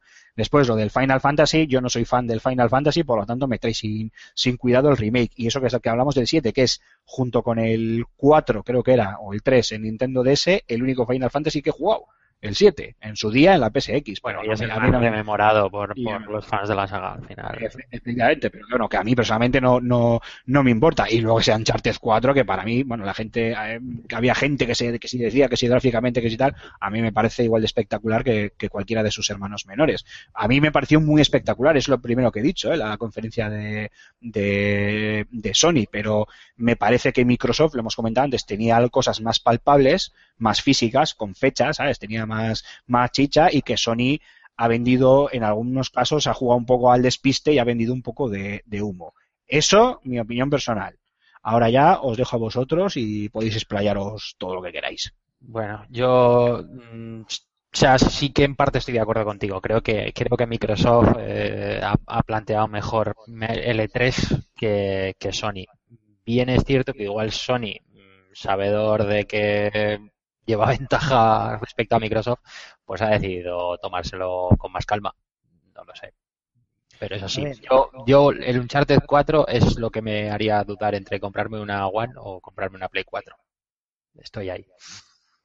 Se puede resumir en que Sony ha presentado, o sea, ha basado una conferencia en A, un juego que conocemos desde hace seis años y que se lleva todo este tiempo retrasando y que se ha vuelto a mostrar sin fecha de lanzamiento. B, un remake de un clásico, que obviamente conocemos porque es un clásico. C, una campaña de Kickstarter. Y D, un juego que lleva saliendo varios años en el E3 también, que es Uncharted 4. Eso ha sido su conferencia. Humo. Sí. Y ojo, Sí, sigo pensando que a nivel de comunicación han, eh, han sido los más destacados en este 3. O sea, lo han sabido vender muy bien, pero tenían muy poco para vender. O sea, han hecho un maravilloso ejercicio de prestidigitación. Mientras tú estabas mirando una mano, con la otra te están sacando una paloma de- del sombrero. Pero realmente no, no tenían nada para vender. Nada. Repito, eh, Vaporware, o sea, de las Guardian, un remake, una campaña de Kickstarter, la de Shenmue, y bueno, Uncharted 4, que sí que es fantástico, pero que ya lo sabíamos. Y ya lo habíamos visto en movimiento. Y ya lo habíamos visto. y o sea que. Chapó por, por cómo han sabido eh, hacer el guion de la, de la gala, digamos, de la conferencia y presentarlo de tal manera que, parez, que ha parecido que, que no ve. ¡Guau! ¿Cuánta artillería han sacado? Pero no, no han sacado nada. Y sigo pensando, ya digo, que han tenido. que salen ganando de este 3, que salen fortalecidos. Pero por una cuestión de. O sea, han, han vendido mejor que Microsoft, pero Microsoft tenía más para vender este año. Así lo veo yo, porque lo de Shenmue, ¿qué queréis que os diga? No es solo que sea solo una campaña de crowdfunding, es que no, o sea, es que es la campaña de crowdfunding más perezosa que he visto en mucho tiempo, no hay nada. No hay arte hecho, no hay un vídeo de promoción con imágenes de, de una. Sí, hay un, un pequeño teaser, ¿no? Que es el que mostraron. ¿no? Teaser que, que lo puede hacer un señor en un, con 3D Studio en dos tardes. Pues ha, ha recaudado ya la pasta, ¿no? Ah, bueno, a ver, por- O sea, bueno, en- de Nadie misma duda del talento de Yu Suzuki. No digo eso, evidentemente. Nadie duda. de- Por eso he dicho que no es que sea mm, engañosa. La, la campaña es perezosa. Nadie duda del talento de Yu Suzuki, de que van a hacer un juego este- excelente, lo que tú quieras. Pero no se han molestado en, en enseñar nada. Han, han tenido más imágenes de los juegos antiguos que de ahora. Sí, sí, es que yo creo que, a ver, mientras Microsoft eh, ha dado cosas, eh, lo que decíamos, ¿no? Y ya siento ser reiterativo, pero mientras ha dado cosas más eh, plausibles y cosas eh, que están ahí, ya sabes, con una fecha y que, y que ya las sabemos que ya las vamos a poder disfrutar, micro- Sony ha jugado con, con los sentimientos de los jugadores, con, o sea, han ido a tocar la fibra, o sea, Ahí de las- es que- han, ido, han ido a tocar la fibra, Final Fantasy, de las Guardian, Es que han hecho trampas. Sí, sí, a en ver, el pero buen sentido. en el buen sentido, eso es, es que, claro, yo tampoco... dicho, ¿Qué es lo que más va a emocionar? Esto, esto y esto. Pues, pues estos son nuestros tres puntos fuertes. Eso es, o sea, el, el tema es que, que nadie, por lo menos, eh, por favor que se nos entienda, que nadie piense que estamos echando o que queremos enmierdar la conferencia de Sony, no, la conferencia de Sony Para estuvo nada, muy bien, brillante. muy bien vendida y fue muy emocionante, o sea, yo la estaba viendo y estaba ojiplático, ya cuando lo, cuando lo del Semu, ya yo ya estaba ya tocándome por todos los lados, o sea, las cosas como, como son, pero ese es un poco la, es- esto de- además es un tema, Antonio, y tú, tú lo sabrás bien porque ha sido recurrente en muchos level up, eh, muchas veces hablamos de títulos, voy a hablar del Shenmue, pero lo hago extensible a, ese remake del, del Final Fantasy eh, y a otros títulos. ¿eh? Muchas veces hablamos que si al final no sale Silent Hill, que si el Shenmue 3, que si el remake del Final Fantasy, pero esos títulos, y lo hemos comentado off the records antes del programa, luego venderán lo que vendan. A ver, ¿que van a vender muy bien? Sí. Que el Final Fantasy 7, el remake, va a vender lo que no está en los escritos, yo estoy convencido de ello. Pero luego va a llegar el Call of Duty de turno, el FIFA de turno, el Assassin's Creed de turno o el título que sea de turno y va a vender muchísimo más. Obviamente, ¿por qué? Porque no es comparable. Eh, como tú decías, eh, Antonio, y si quieres explícalo tú, que para algo es un poco tu, tu tesis, eh, eh, unos son, eh, mm, ya lo diré, eh, se- son, no, no son juegos en sí, son acontecimientos sociales y otros son videojuegos que marcaron una generación y que millones de jugadores es- esperan, pero que no es eh, comparable. Igual que nos guste o no, hoy por hoy, por más E3 del que hablemos, por más EMUE 3 que hablemos, pues el juego más jugado es Minecraft. Y me apuesto que al 90% de los jugadores de Minecraft les dices Semu y no tienes, no tienen ni pajolera idea de No qué les estás nacido. hablando. Había Porque efectivamente no había ni. A ver, vamos bueno, a ver, te- es que el te tema de ventas, a la gente hay que explicarle una cosita eh, que, que muchos no saben. Cuando se habla del tamaño del mercado del videojuego en España, tal, que es el, eh, que si el tercero, el cuarto, el quinto me- mercado más grande, pues, bueno, primero el, eh, si no recuerdo mal, primero el inglés, luego el alemán, luego el francés, y luego estamos ahí eh, con los italianos, unos años cuarto España, otros años quinto, quinto España. Tú en España quitas FIFA y Call of Duty y nuestro mercado tiene el tamaño de, a lo mejor, por, yo que sé, República Checa, por decir algo. Hay millones y millones de personas en el mundo que solo se compran Call of Duty o solo se compran FIFA o ambos. Millones. Eh, La, la gran mayoría de gente que se compra una consola no se compra más de dos o tres juegos al año. Entonces, Final Fantasy VII, el remake, ¿va a vender bien? Por supuesto, va a vender bien para lo que vende un Final Fantasy. Que está Eso es, eso no es. en otra liga, en otro deporte que Call of Duty. Repito, y, y el problema es que no lo podemos saber porque no se dan cifras de venta desglosadas. Pero tú en España quitas Call of Duty y FIFA, y ocasionalmente, pues el mes que vende mucho no es Skylander, ¿no? Pero bueno, quitas Call of Duty FIFA, y nuestro mercado es ridículamente pequeño para lo grande que es este país. Sí, sí, creo que, vamos, se puede decir más alto, pero no más La claro. realidad, guste o no nos guste. Pero es que, a ver, te vas al cine y quitas los dos superventas y el cine en España recauda una mierda. Y te vas a literatura y quitas 50 sombras de Grey y el código da Vinci y en España no se vende un puto libro. Es que es así. El de poemas de Alfonso Gómez y poco más. Claro, sí, sí. que no es cosa privativa del mercado del videojuego. Y yo no sé si en otros países será así porque no me tengo estudiado el mercado, pero en España hay tres o cuatro cosas por cada industria cultural que venden estupendamente y el resto no vende, bueno, no vende nada, venden muy poco. Entonces, cuando se dan cifras de venta, no, el videojuego recauda en España tanto. en cierta forma son engañosas. A ver, no es que sean engañosas, pero no tenemos un mercado bien repartido. Ver, son cifras reales juegos- condicionadas por, por dos, tres títulos específicos. Correcto, porque hay dos o tres gigantes, pero que el público en España, y ya digo, no, esto no es un comentario despectivo para el público en nuestro país, porque no tengo ni idea de si en otros países es de otra forma. Pero aquí no hay un público mayoritario formado que investigue, que busque juegos, que pruebe cosas nuevas. La gente se compra sus tres o cuatro jueguitos de sagas al año que les encantan y ya está. Y cuando, por ejemplo, con las broncas que hay de Assassin's Creed, yo lo digo muchas veces, las broncas no salen de la prensa especializada. La gente se compró el Assassin's Creed Unity y antes el 4 y antes el de la moto y estaban encantados. Porque Sí, para sí. el uso que les dan, les vale. Sí, sí, correcto. Entonces, estas Correcto. cosas que se han anunciado, Shenmue, Last Guardian, eh, Final Fantasy VII, bla, bla, fantástico todo, pero que no nos creamos que Final Fantasy VII Remake va a ser una revolución en ventas en nuestro país. Será el juego más vendido durante un mes, durante dos meses, durante el tiempo que sea, y venderá muy bien para lo que vende un Final Fantasy, pero, pero a kilómetros de distancia de lo que te hace un FIFA. Bueno, y de. A ver, ya habla- hablando un poco ya de los juegos que, específicamente de los títulos presentados por, por Sony, eh, ¿qué os llamó la atención? Yo ya he dicho 30 veces que el Horizon ese Zero Down, eh, vamos, me volvió loco, eh, me encantó. ¿A vosotros qué, qué, qué es lo que más os gustó? Ostras, Yo me que- quedo con Uncharted. El Uncharted, sí, es que realmente, a ver, la conferencia fue muy divertida. Yo la vi en directo. Sois un original los dos que me estáis matando, ¿eh? Pero es que es verdad lo que te Has digo. preguntado lo que nos gusta, no lo Y ha original. habido, sí, sí, y ha habido años que la conferencia de Sony se me ha hecho, se me ha hecho bola. O sea, estás viendo y estás diciendo, y yo son las cuatro y media de la mañana, y las cinco menos cuarto, y las cinco y yo me quiero ir ya a dormir. Y la del otro día no, la del otro día se- fue divertida y se hizo ligera. Lo que pasa es que eso, luego te pones a escribir el artículo y dices, si aquí tampoco ha salido nada que yo diga, contra, qué guay. Pues el Hitman, chulo. Hitman es un multiplataforma y fue un CGI. Cierto. Y, y así con todos, casi casi. Ya, pero por ejemplo, el, el, el Horizon Zero Dawn era, era gameplay, por eso me llamó bastante la atención. Luego habrá que ver el mm, producto final. mm, Habrá que ver luego el producto final, lo sé, lo sé. I know, I know. Y aparte de que, bueno, pues sí, muy chulo, pero también dice dinosaurios robot. Eh, eh, mola. zombies. A ver, a ver, dinosaurios robots. O sea, Solo faltan nazis. Y los zombies nazis cuando salen. O sea, yo me quedé así. Dinosaurios robot es como, vale, y piratas zombies nazis y ya están todos. Oye, ¿y de ese, y de ese gameplay del No Man's Sky, qué os pareció? El increíble tamaño de las galaxias y del mundo de No Man's Sky. O sea, ¿no os parece exagerado? A ver, muy chulo. A mí solo me da un temor el No Man's Sky, que es que le acabe faltando foco. Me refiero, que tú Mm. acabes diciendo, tengo un montón de cosas que hacer, pero en realidad no tengo, no, no sé qué hacer.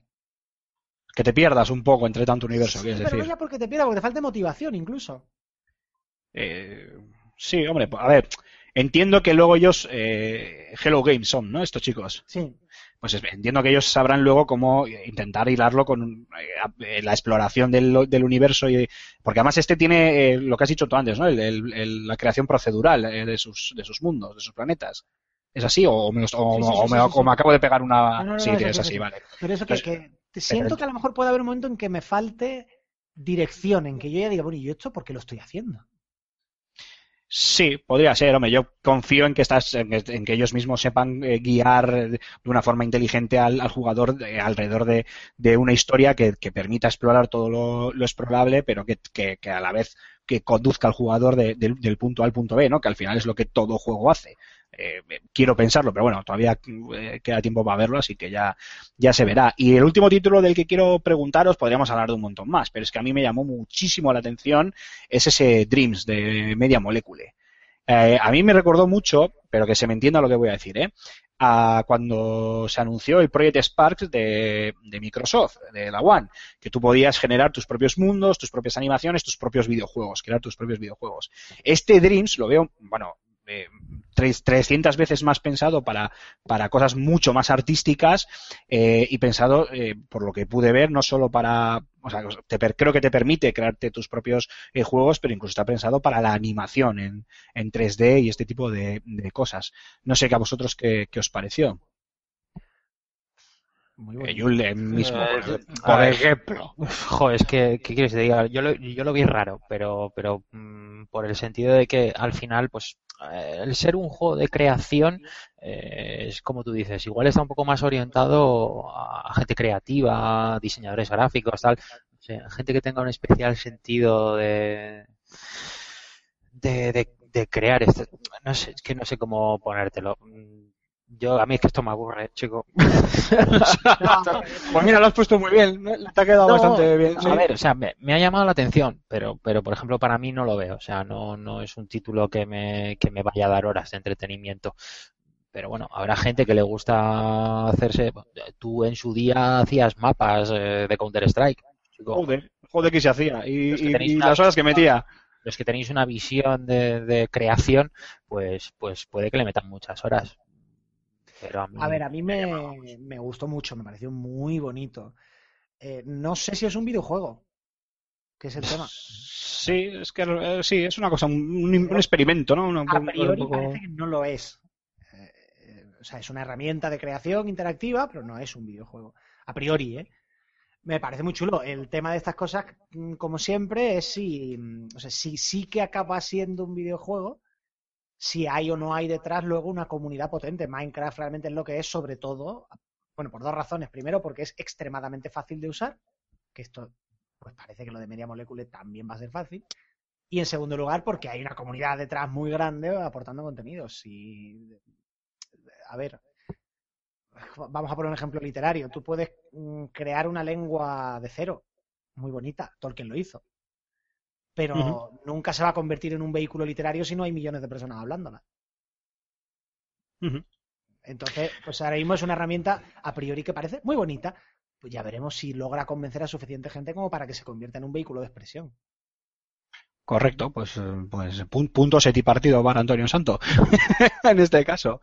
Bueno, pues vamos a cerrar este bloque, chicos, si os parece, con Nintendo y Square Enix. Eh, los junto un poco, pues porque, bueno, Nintendo ya sabéis que no hace conferencia, hace sus Nintendo Direct y además eh, yo esta sí que no la he visto y parece ser que, bueno, pues que Nintendo ha decepcionado bastante. No sé si no sé si lo estoy expresando correctamente, pero bueno, ha dejado un sabor agridulce, eso cuanto menos. Y luego tenemos a mm, Square Enix, bueno, con yo creo el plato fuerte de ese Kingdom Hearts, que parece ser lo más llamativo. Eh, no sé vosotros si habéis estado atentos a, al evento de Nintendo. Yo dije que Star Fox iba a ser uno de esos platos fuertes y veo que en eso acerté.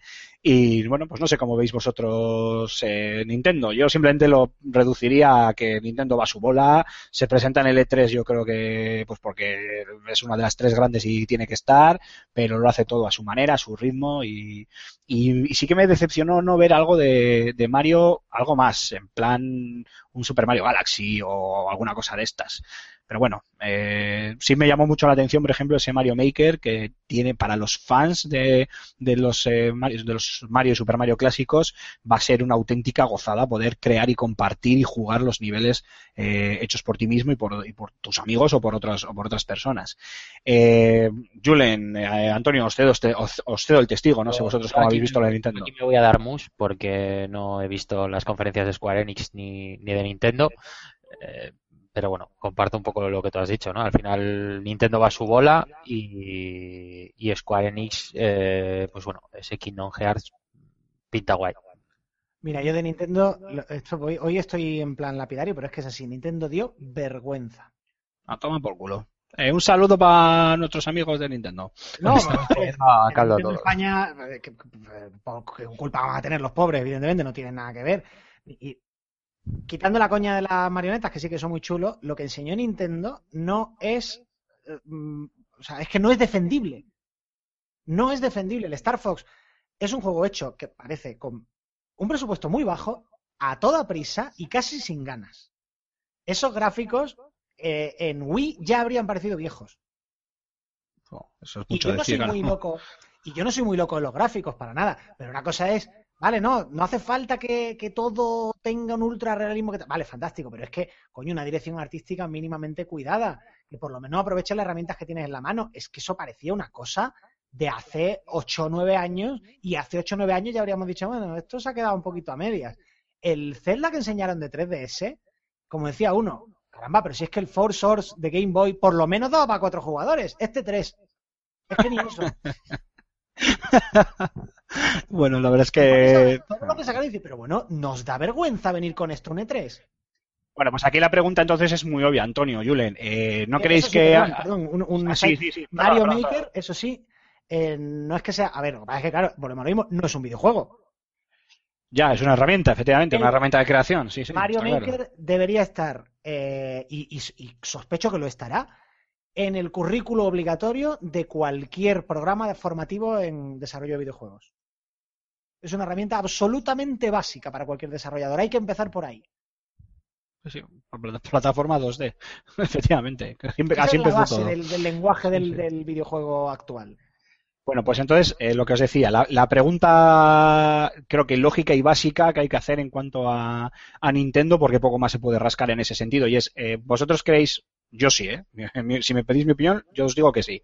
¿Vosotros creéis que Nintendo ha pasado de tapadillo de este 3 y que ha pasado un poco, porque tal y como ya dijimos en el anterior programa, van a enterrar Wii U en plan, aquí no ha pasado nada, y ya el año que viene o cuando toque con sus Nintendo Direct centrarse en, en los juegos para móviles y sobre todo en, bueno, no sé si sobre todo, pero también en Project NX.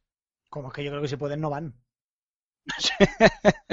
y, por, y digo yo, ¿cómo, cómo habiendo otras empresas como Blizzard o Valve que dicen, oye, ahí os quedáis, que nosotros no vamos, ¿por qué no Nintendo, que siempre va a su bola y hace estos Nintendo Direct, hace, hace estas historias, pues ¿por qué no deja de ir? Porque Para hacer el ridículo que ha permitir- hecho, no, porque no, tú te mismo lo has cuando vas cuando vas ganando, no cuando vas perdiendo. Eh, ya, lo que pasa que, bueno, eso de, de ganar o perder con Nintendo yo siempre lo he visto tan, tan relativo, porque como tú dijiste, Antonio, me, me acuerdo muy bien, estos eh, van perdiendo mientras Bueno, sí, sí, sí. nadan en sus montañas de oro. Es que un tema... pero, pero en sobremesas, eh, Wii U ha sido un fracaso. Sí, sí, claro. Eh, Mira, eh, hablando de errores de marketing, mayor error de marketing que la venta de Wii U, que no supieron venderla, que todo el mundo pensaba que era un mando para la Wii. Con tan fácil que Pues- habría sido poner Wii 2.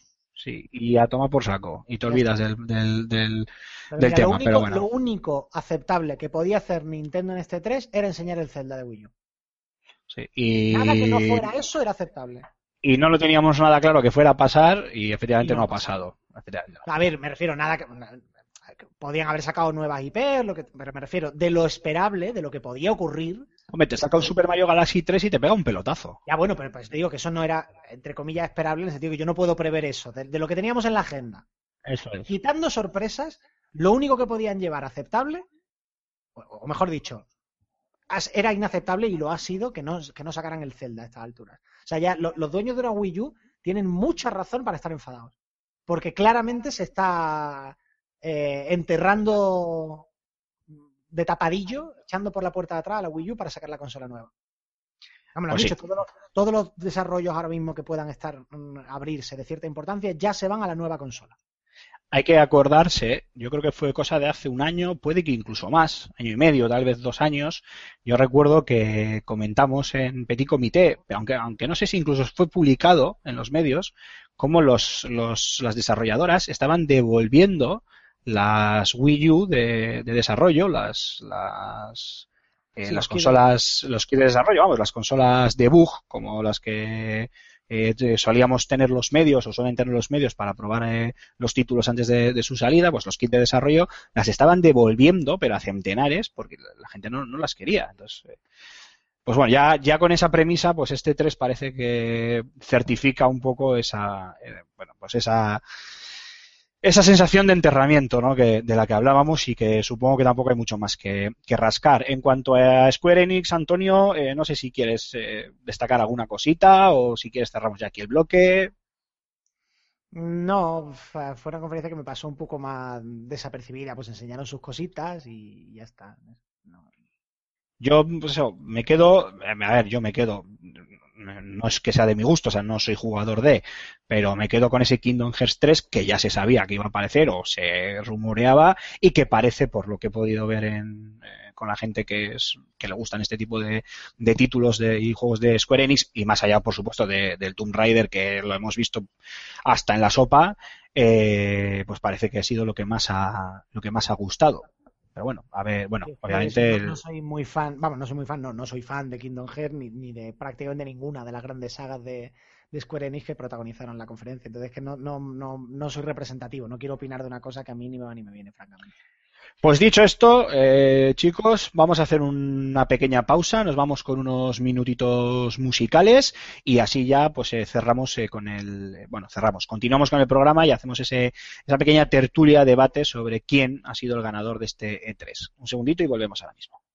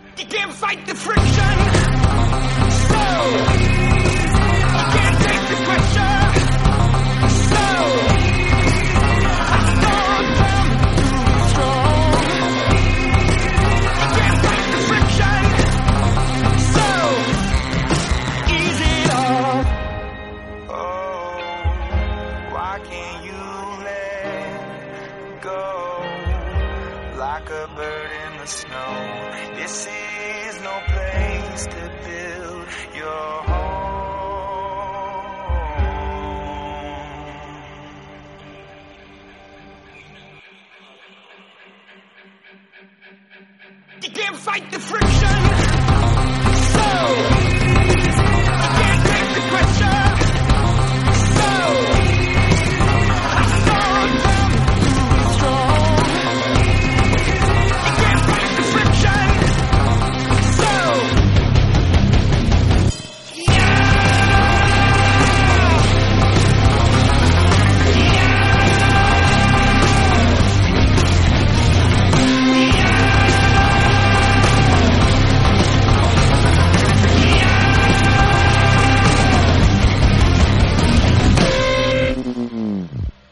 Bueno chicos, pues ya estamos de vuelta con el segundo bloque del programa, un bloque que va a ser eh, obviamente mucho menos extenso que el primero, donde hemos eh, analizado de forma pormenorizada prácticamente todo el todo el E3.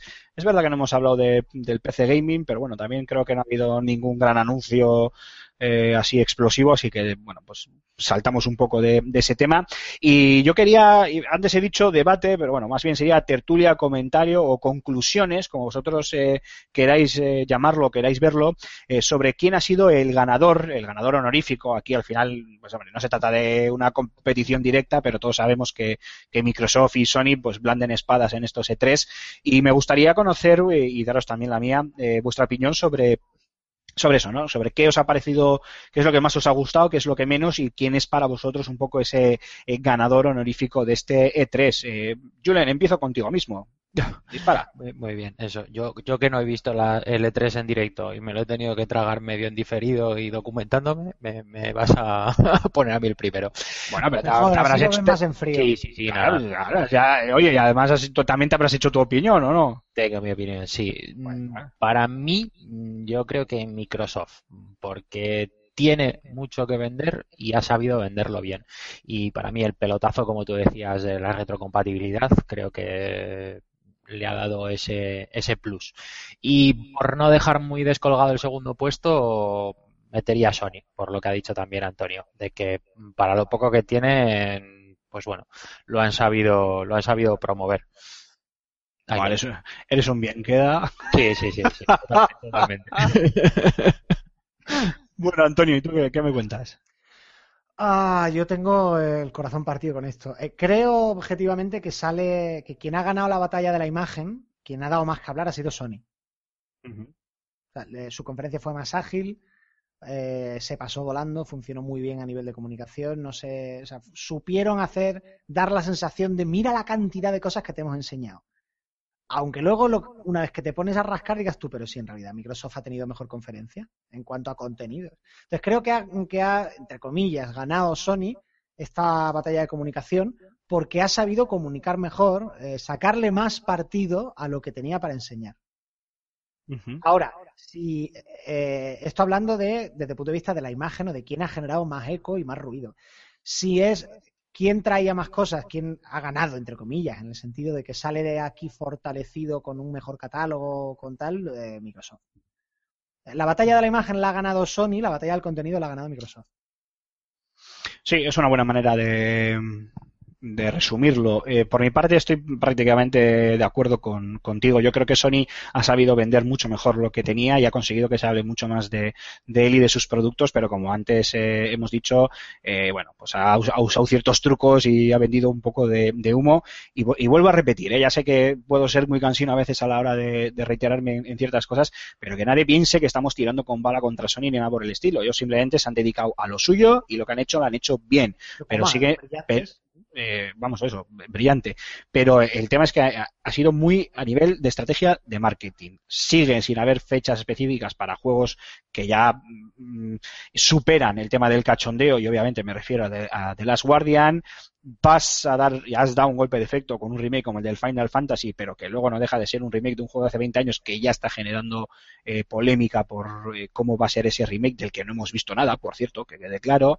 Eh, y al final, bueno, creo que sí que consiguió elevar el tono de su, de su conferencia, pues con exclusivos como Uncharted, por supuesto, eh, el gameplay de, de The Last Guardian lo voy a dejar de lado, pero eh, yo vuelvo a hablar de ese Horizon que me gustó muchísimo y luego tiro mucho de de multiplataformas y grandes anuncios como, como el de Semu, por ejemplo, ¿no? Pero, pero bueno, que al final eso es algo que, que no, es, no es exclusivo, o como mucho es exclusivo temporalmente eh, para PlayStation 4 y luego llegará a otras, a otras plataformas, así que bueno, en ese sentido, pues sí, a, nivel de marketing, a nivel de imagen han sabido venderlo eh, mucho mejor. A nivel de contenido y a nivel de golpe sobre la mesa, yo estoy con Microsoft. O sea, a mí me da la sensación de que el producto que, que Microsoft nos ha puesto en la mano es algo ya totalmente palpable, que ya lo tenemos ahí, que vale, que muchos son eh, eh, franquicias ya conocidas, pero son franquicias muy amadas. También nos han presentado lo nuevo de Rare, que era Perdón, que se me ha cortado un momentito. No sé si me oís, no me oís. Sí, sí, sí, sí, ahora sí. Vale, perdonadme, que se me ha cortado un ¿quién momentito la... No, no, he sido yo, he sido yo, que se me ha cortado un momentito la, la señal. Y nada, y eso, y, y pienso que al final, pues, eh, pues nada, pues que sí, pues que Microsoft se ha llevado el gato al agua, por lo menos en cuanto al contenido, a los juegos que, y a los juegos que ha ofrecido y a la retrocompatibilidad y demás. Y por supuesto le doy como auténtica eh, perdedora a Nintendo, que yo creo que está dejando, o sea, a la Wii U ya la tenía en la UBI y lo que ha hecho es desenchufar la máquina y dejar que desenchufar las máquinas y dejar que vaya feneciendo poco a poco hasta que pasen a Project NX y a sus historias móviles y ha sido un poquito en ese sentido bastante decepcionante. Y por lo demás, chicos, pues no sé si queréis eh, añadir algo más sobre qué es lo que habéis echado en falta o qué es lo que os ha parecido lo peor o algún ¿Sabes otro detalle que queréis comentar. juego? ¿Sabes cuál sido el mejor juego de este 3? Coméntame. El XCOM 2, ahí os quedáis. ¿El? El XCOM 2, ahí os El- quedáis. XCOM 2. Me he perdido. Coño, XCOM 2 de Firaxis. Ah, es que no me he quedado... por turnos, pecera. Vamos ahí. No me he quedado con... Ni, me había enterado que Firaxis había anunciado un juego, no te digo más. No, no sabes lo, lo, lo bueno. Ay, ¿Y tú, Julen? Eh, pecador. pues no, la verdad que no, no, no, sé decirte ahora si, si he echado en falta. Igual un, un gran turismo de Sony por haberle hecho un poco de competencia al Forza. Qué Pues sí, Sí, que no pasa sé, que ¿eh? mucho, mu- mucho gran para turismo. conducción realista me subo al coche y me voy al M30, me doy una vuelta a Madrid. Eso es realismo puro y duro, ¿no? por, Coño, por, por echarle un poco más de, no sé, de, o sea, porque al final, no, no, como el pique siempre ha sido Forza G- eh, Gran Turismo, no sé. Sí, lo que pasa que yo creo que eso se está empezando a. es- es- ese pique se está empezando a separar porque Sí, están entrando nuevas franquicias, nuevos títulos de juego y la cosa empieza a cambiar. Yo, por ejemplo, sí he echado en falta el estar, ver algo del Star Wars de, de Visceral. O incluso eh, saber algo del proyecto en el que está trabajando el segundo equipo de Naughty Dog. Algo, ¿eh? No os voy a decir gameplays y demás, pero bueno, algo de, de- de información. Y, y bueno, y luego también por cerrar un poquito el tema, hemos visto unas cuantas cosas, unas cosas un poquito raras, eh, que además te lo voy a pasar a ti el testigo para que lo comentes brevemente, Antonio, del, de temas como mm, gente como Yu Suzuki y gente de Sony eh, pidiendo pasta a la peña con crowdfundings en, en, en el E3. No sé qué opinión os merece este tipo de cosas.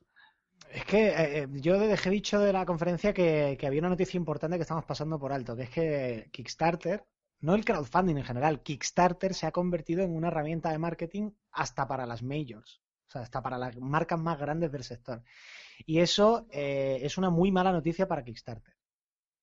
Es una muy mala noticia para Kickstarter. Y es una falta de respeto al público. Vale. Porque. Yo creo que ahí lo mejor igual es eh, dejar el tema ahí, porque eso da para un buen debate y da incluso para un programa para hablar de crowdfunding, para hablar de lo que se vio en, en este 3 y lo que futuriblemente podremos ver.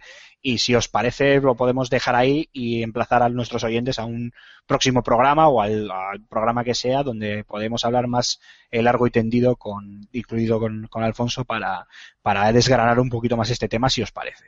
Vale, porque ya estoy bastante vinagre hoy, ya me he metido con un montón de gente. y- ya me metía con Kickstarter y con Sony, yo creo que me, me despiden de esta. Bien, Bueno, nos hemos metido con Kickstarter, con Sony, con Honda, con Alonso, no sé. Le hemos dado voy a todo el mundo, vamos. No, Mamá, no, a, ti, no- sí te- a ti te sigo queriendo. bueno, chicos, pues nos vamos a otro pequeño descanso musical y vamos a cerrar el programa con la firma de José Carlos Castillo.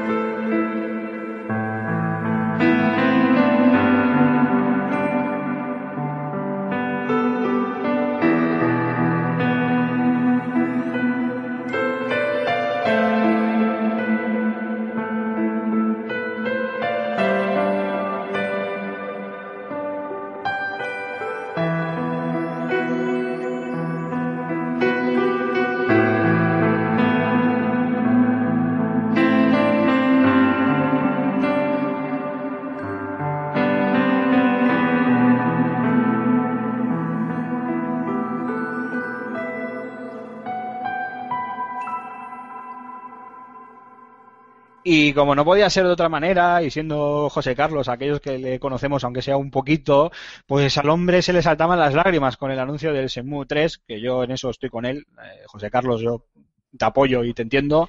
Y esta semana nos ha querido traer su firma precisamente para hablarnos del, del título de Yu Suzuki y de esa operación de crowdfunding, que bueno, eso quedará para, para otro programa, como hemos dicho antes, pero, pero sí que eh, José Carlos quería hablarnos un poquito de, de ese Semue 3, así que nada, vamos a escucharle.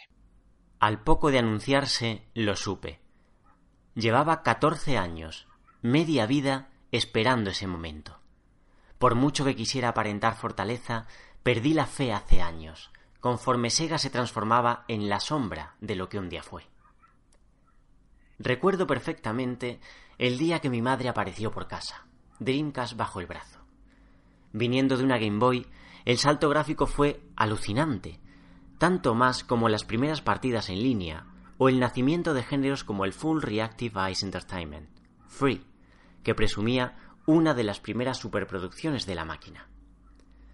Yu Suzuki firmó el precursor del ya manido mundo abierto, un vasto entorno donde interactuar con centenares de personajes, cada cual inmerso en su cotidianidad conforme se movían las manecillas del reloj. La premisa la venganza del adolescente Ryo Hasuki, quien nada más arrancar la aventura presencia el asesinato de su padre a manos de un despiadado Landy. Todo por unos misteriosos rosetones de piedra. Para muchos, Shenmue fue algo más que un simulador de paseos. Fue una de las experiencias más enriquecedoras vividas a los mandos. Nunca antes había alcanzado tal nivel de empatía y compromiso para con un protagonista. Cuando Shenmue 2 fue lanzado, Dreamcast exhalaba su último suspiro comercial, y el devenir de la franquicia estaba en el aire. Sonadas fueron las pobres ventas respecto a un presupuesto cercano a los 48 millones de dólares, y Sega no andaba para trotes. El mal hubiese sido menor si la venganza de Hasuki quedase satisfecha, pero no fue así. La segunda entrega nos dejó con la miel en los labios y un The Story Goes On permanente. El anuncio de Shenmue 3 se rumoreó cada año desde entonces, semanas antes de la Electronic Entertainment Expo, pero ninguna compañía se atrevía a dar semejante salto de fe. Ocurrió la madrugada del pasado martes, por mediación de Sony. Gritos, llantos y corazones desbocados entre quienes no dábamos crédito a la presencia de Suzuki sobre el escenario, para anunciar una campaña en Kickstarter tramposa como ella sola. ¿Dos millones de dólares para semejante producción? Es evidente que Sony financiará el resto, y la recaudación no es más que una herramienta de marketing con la que evaluar el interés de los usuarios. Ha quedado más que claro tras superarse el primer millón de dólares en tiempo récord. Y no es solo una forma de hablar. Shenmue 3 ya figura en las páginas del Guinness. Resulte un producto menor en comparación a los originales o no, la historia llegará a buen puerto y con ello aprenderemos una valiosa lección. La esperanza siempre es lo último que se pierde.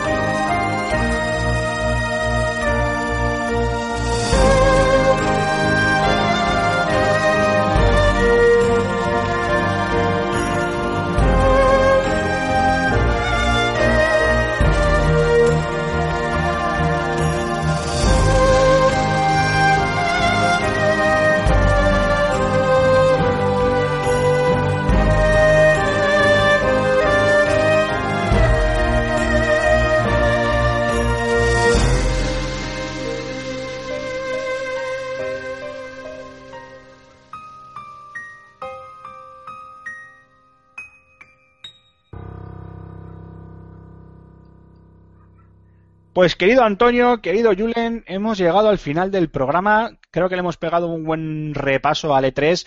Probablemente se nos hayan dejado cosas en el tintero y seguro que en el próximo programa, cuando esté eh, este Alfonso con nosotros, que obviamente hoy no ha estado porque está se encuentra todavía en, Los Ángeles, eh, pues eh, acabando toda esa vorágine de, de la Expo, Seguro que él nos querrá añadir o matizar alguna cosa fijo, pero bueno, por lo demás, repito, creo que le hemos hecho, le hemos pegado un buen repaso y le hemos dado unos buenos rascas a casi todo lo que se mueve y ya Menos solo queda 2, que hice bien.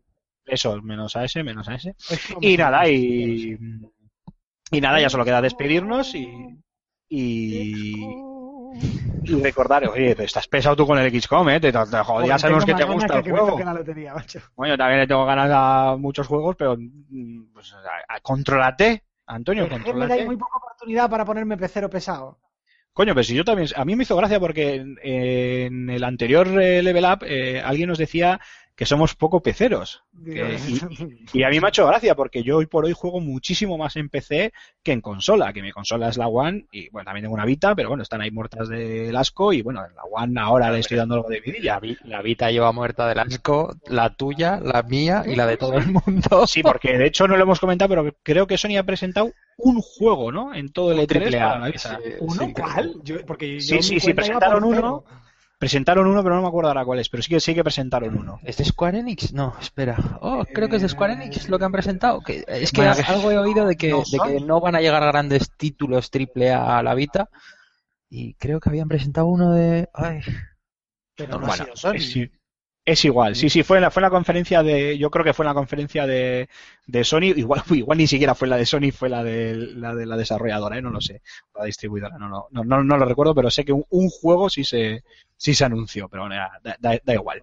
Antonio Santo, muchísimas gracias, una semana más, menuda semanita de curro que nos hemos, que nos hemos pegado con esto del E3, mientras el jefe le tenemos ahí en Los Ángeles dándose la vidorra, anda que manda narices los curritos. Muchísimas gracias y te espero aquí la semana que viene. Aquí estaremos. Me voy de vacaciones. Hasta luego. ¿Qué va? Adiós. Adiós, bonito. Pradas. Julen Pradas, muchísimas gracias, una semana más y bueno, pues como de costumbre te emplazo a la semana que viene o a cualquier otra que te quieras apuntar, como siempre. Muy bien, pues un placer partiendo del equipo suplente, siempre que queráis o haga- haya oportunidad de, de saltar al, al terreno de juego, pues nada. El oye, mejor aquí- quinto hombre. Sexto, sexto, sexto, ¿no? Bueno, Eso, quinto- sexto. Es que no se Sexto. conta ya. A esta la altura del tren no se la Mejor NBA sexto en fútbol español. 12, en petanca el tercero, Sí, verdad. Yo creo que a cuatro no se juega ningún deporte. Bueno, el tenis de a doble. cuatro, no, el músculo como mucho. Ahí tampoco, porque por pareja. Bueno.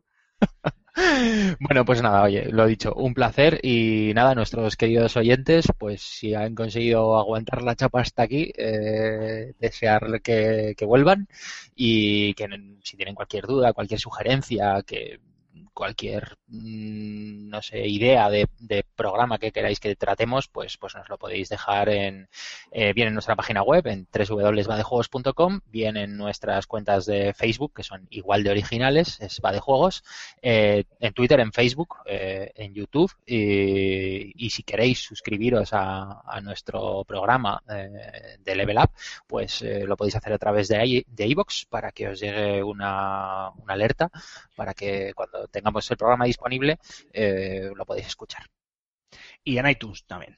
Y en iTunes. Eso. Eso es. Y como de costumbre, toca recordar los twitters personales, que en este caso son arroba Antonio Santo, arroba Gambo23 y arroba Aymar barra baja Zikilin con Z y con K. Y arroba Alfonso Gómez AG, que no, lo tenemos por ahí por, por Los Ángeles. Eh, Raúl, antes de y Raúl y Raúl.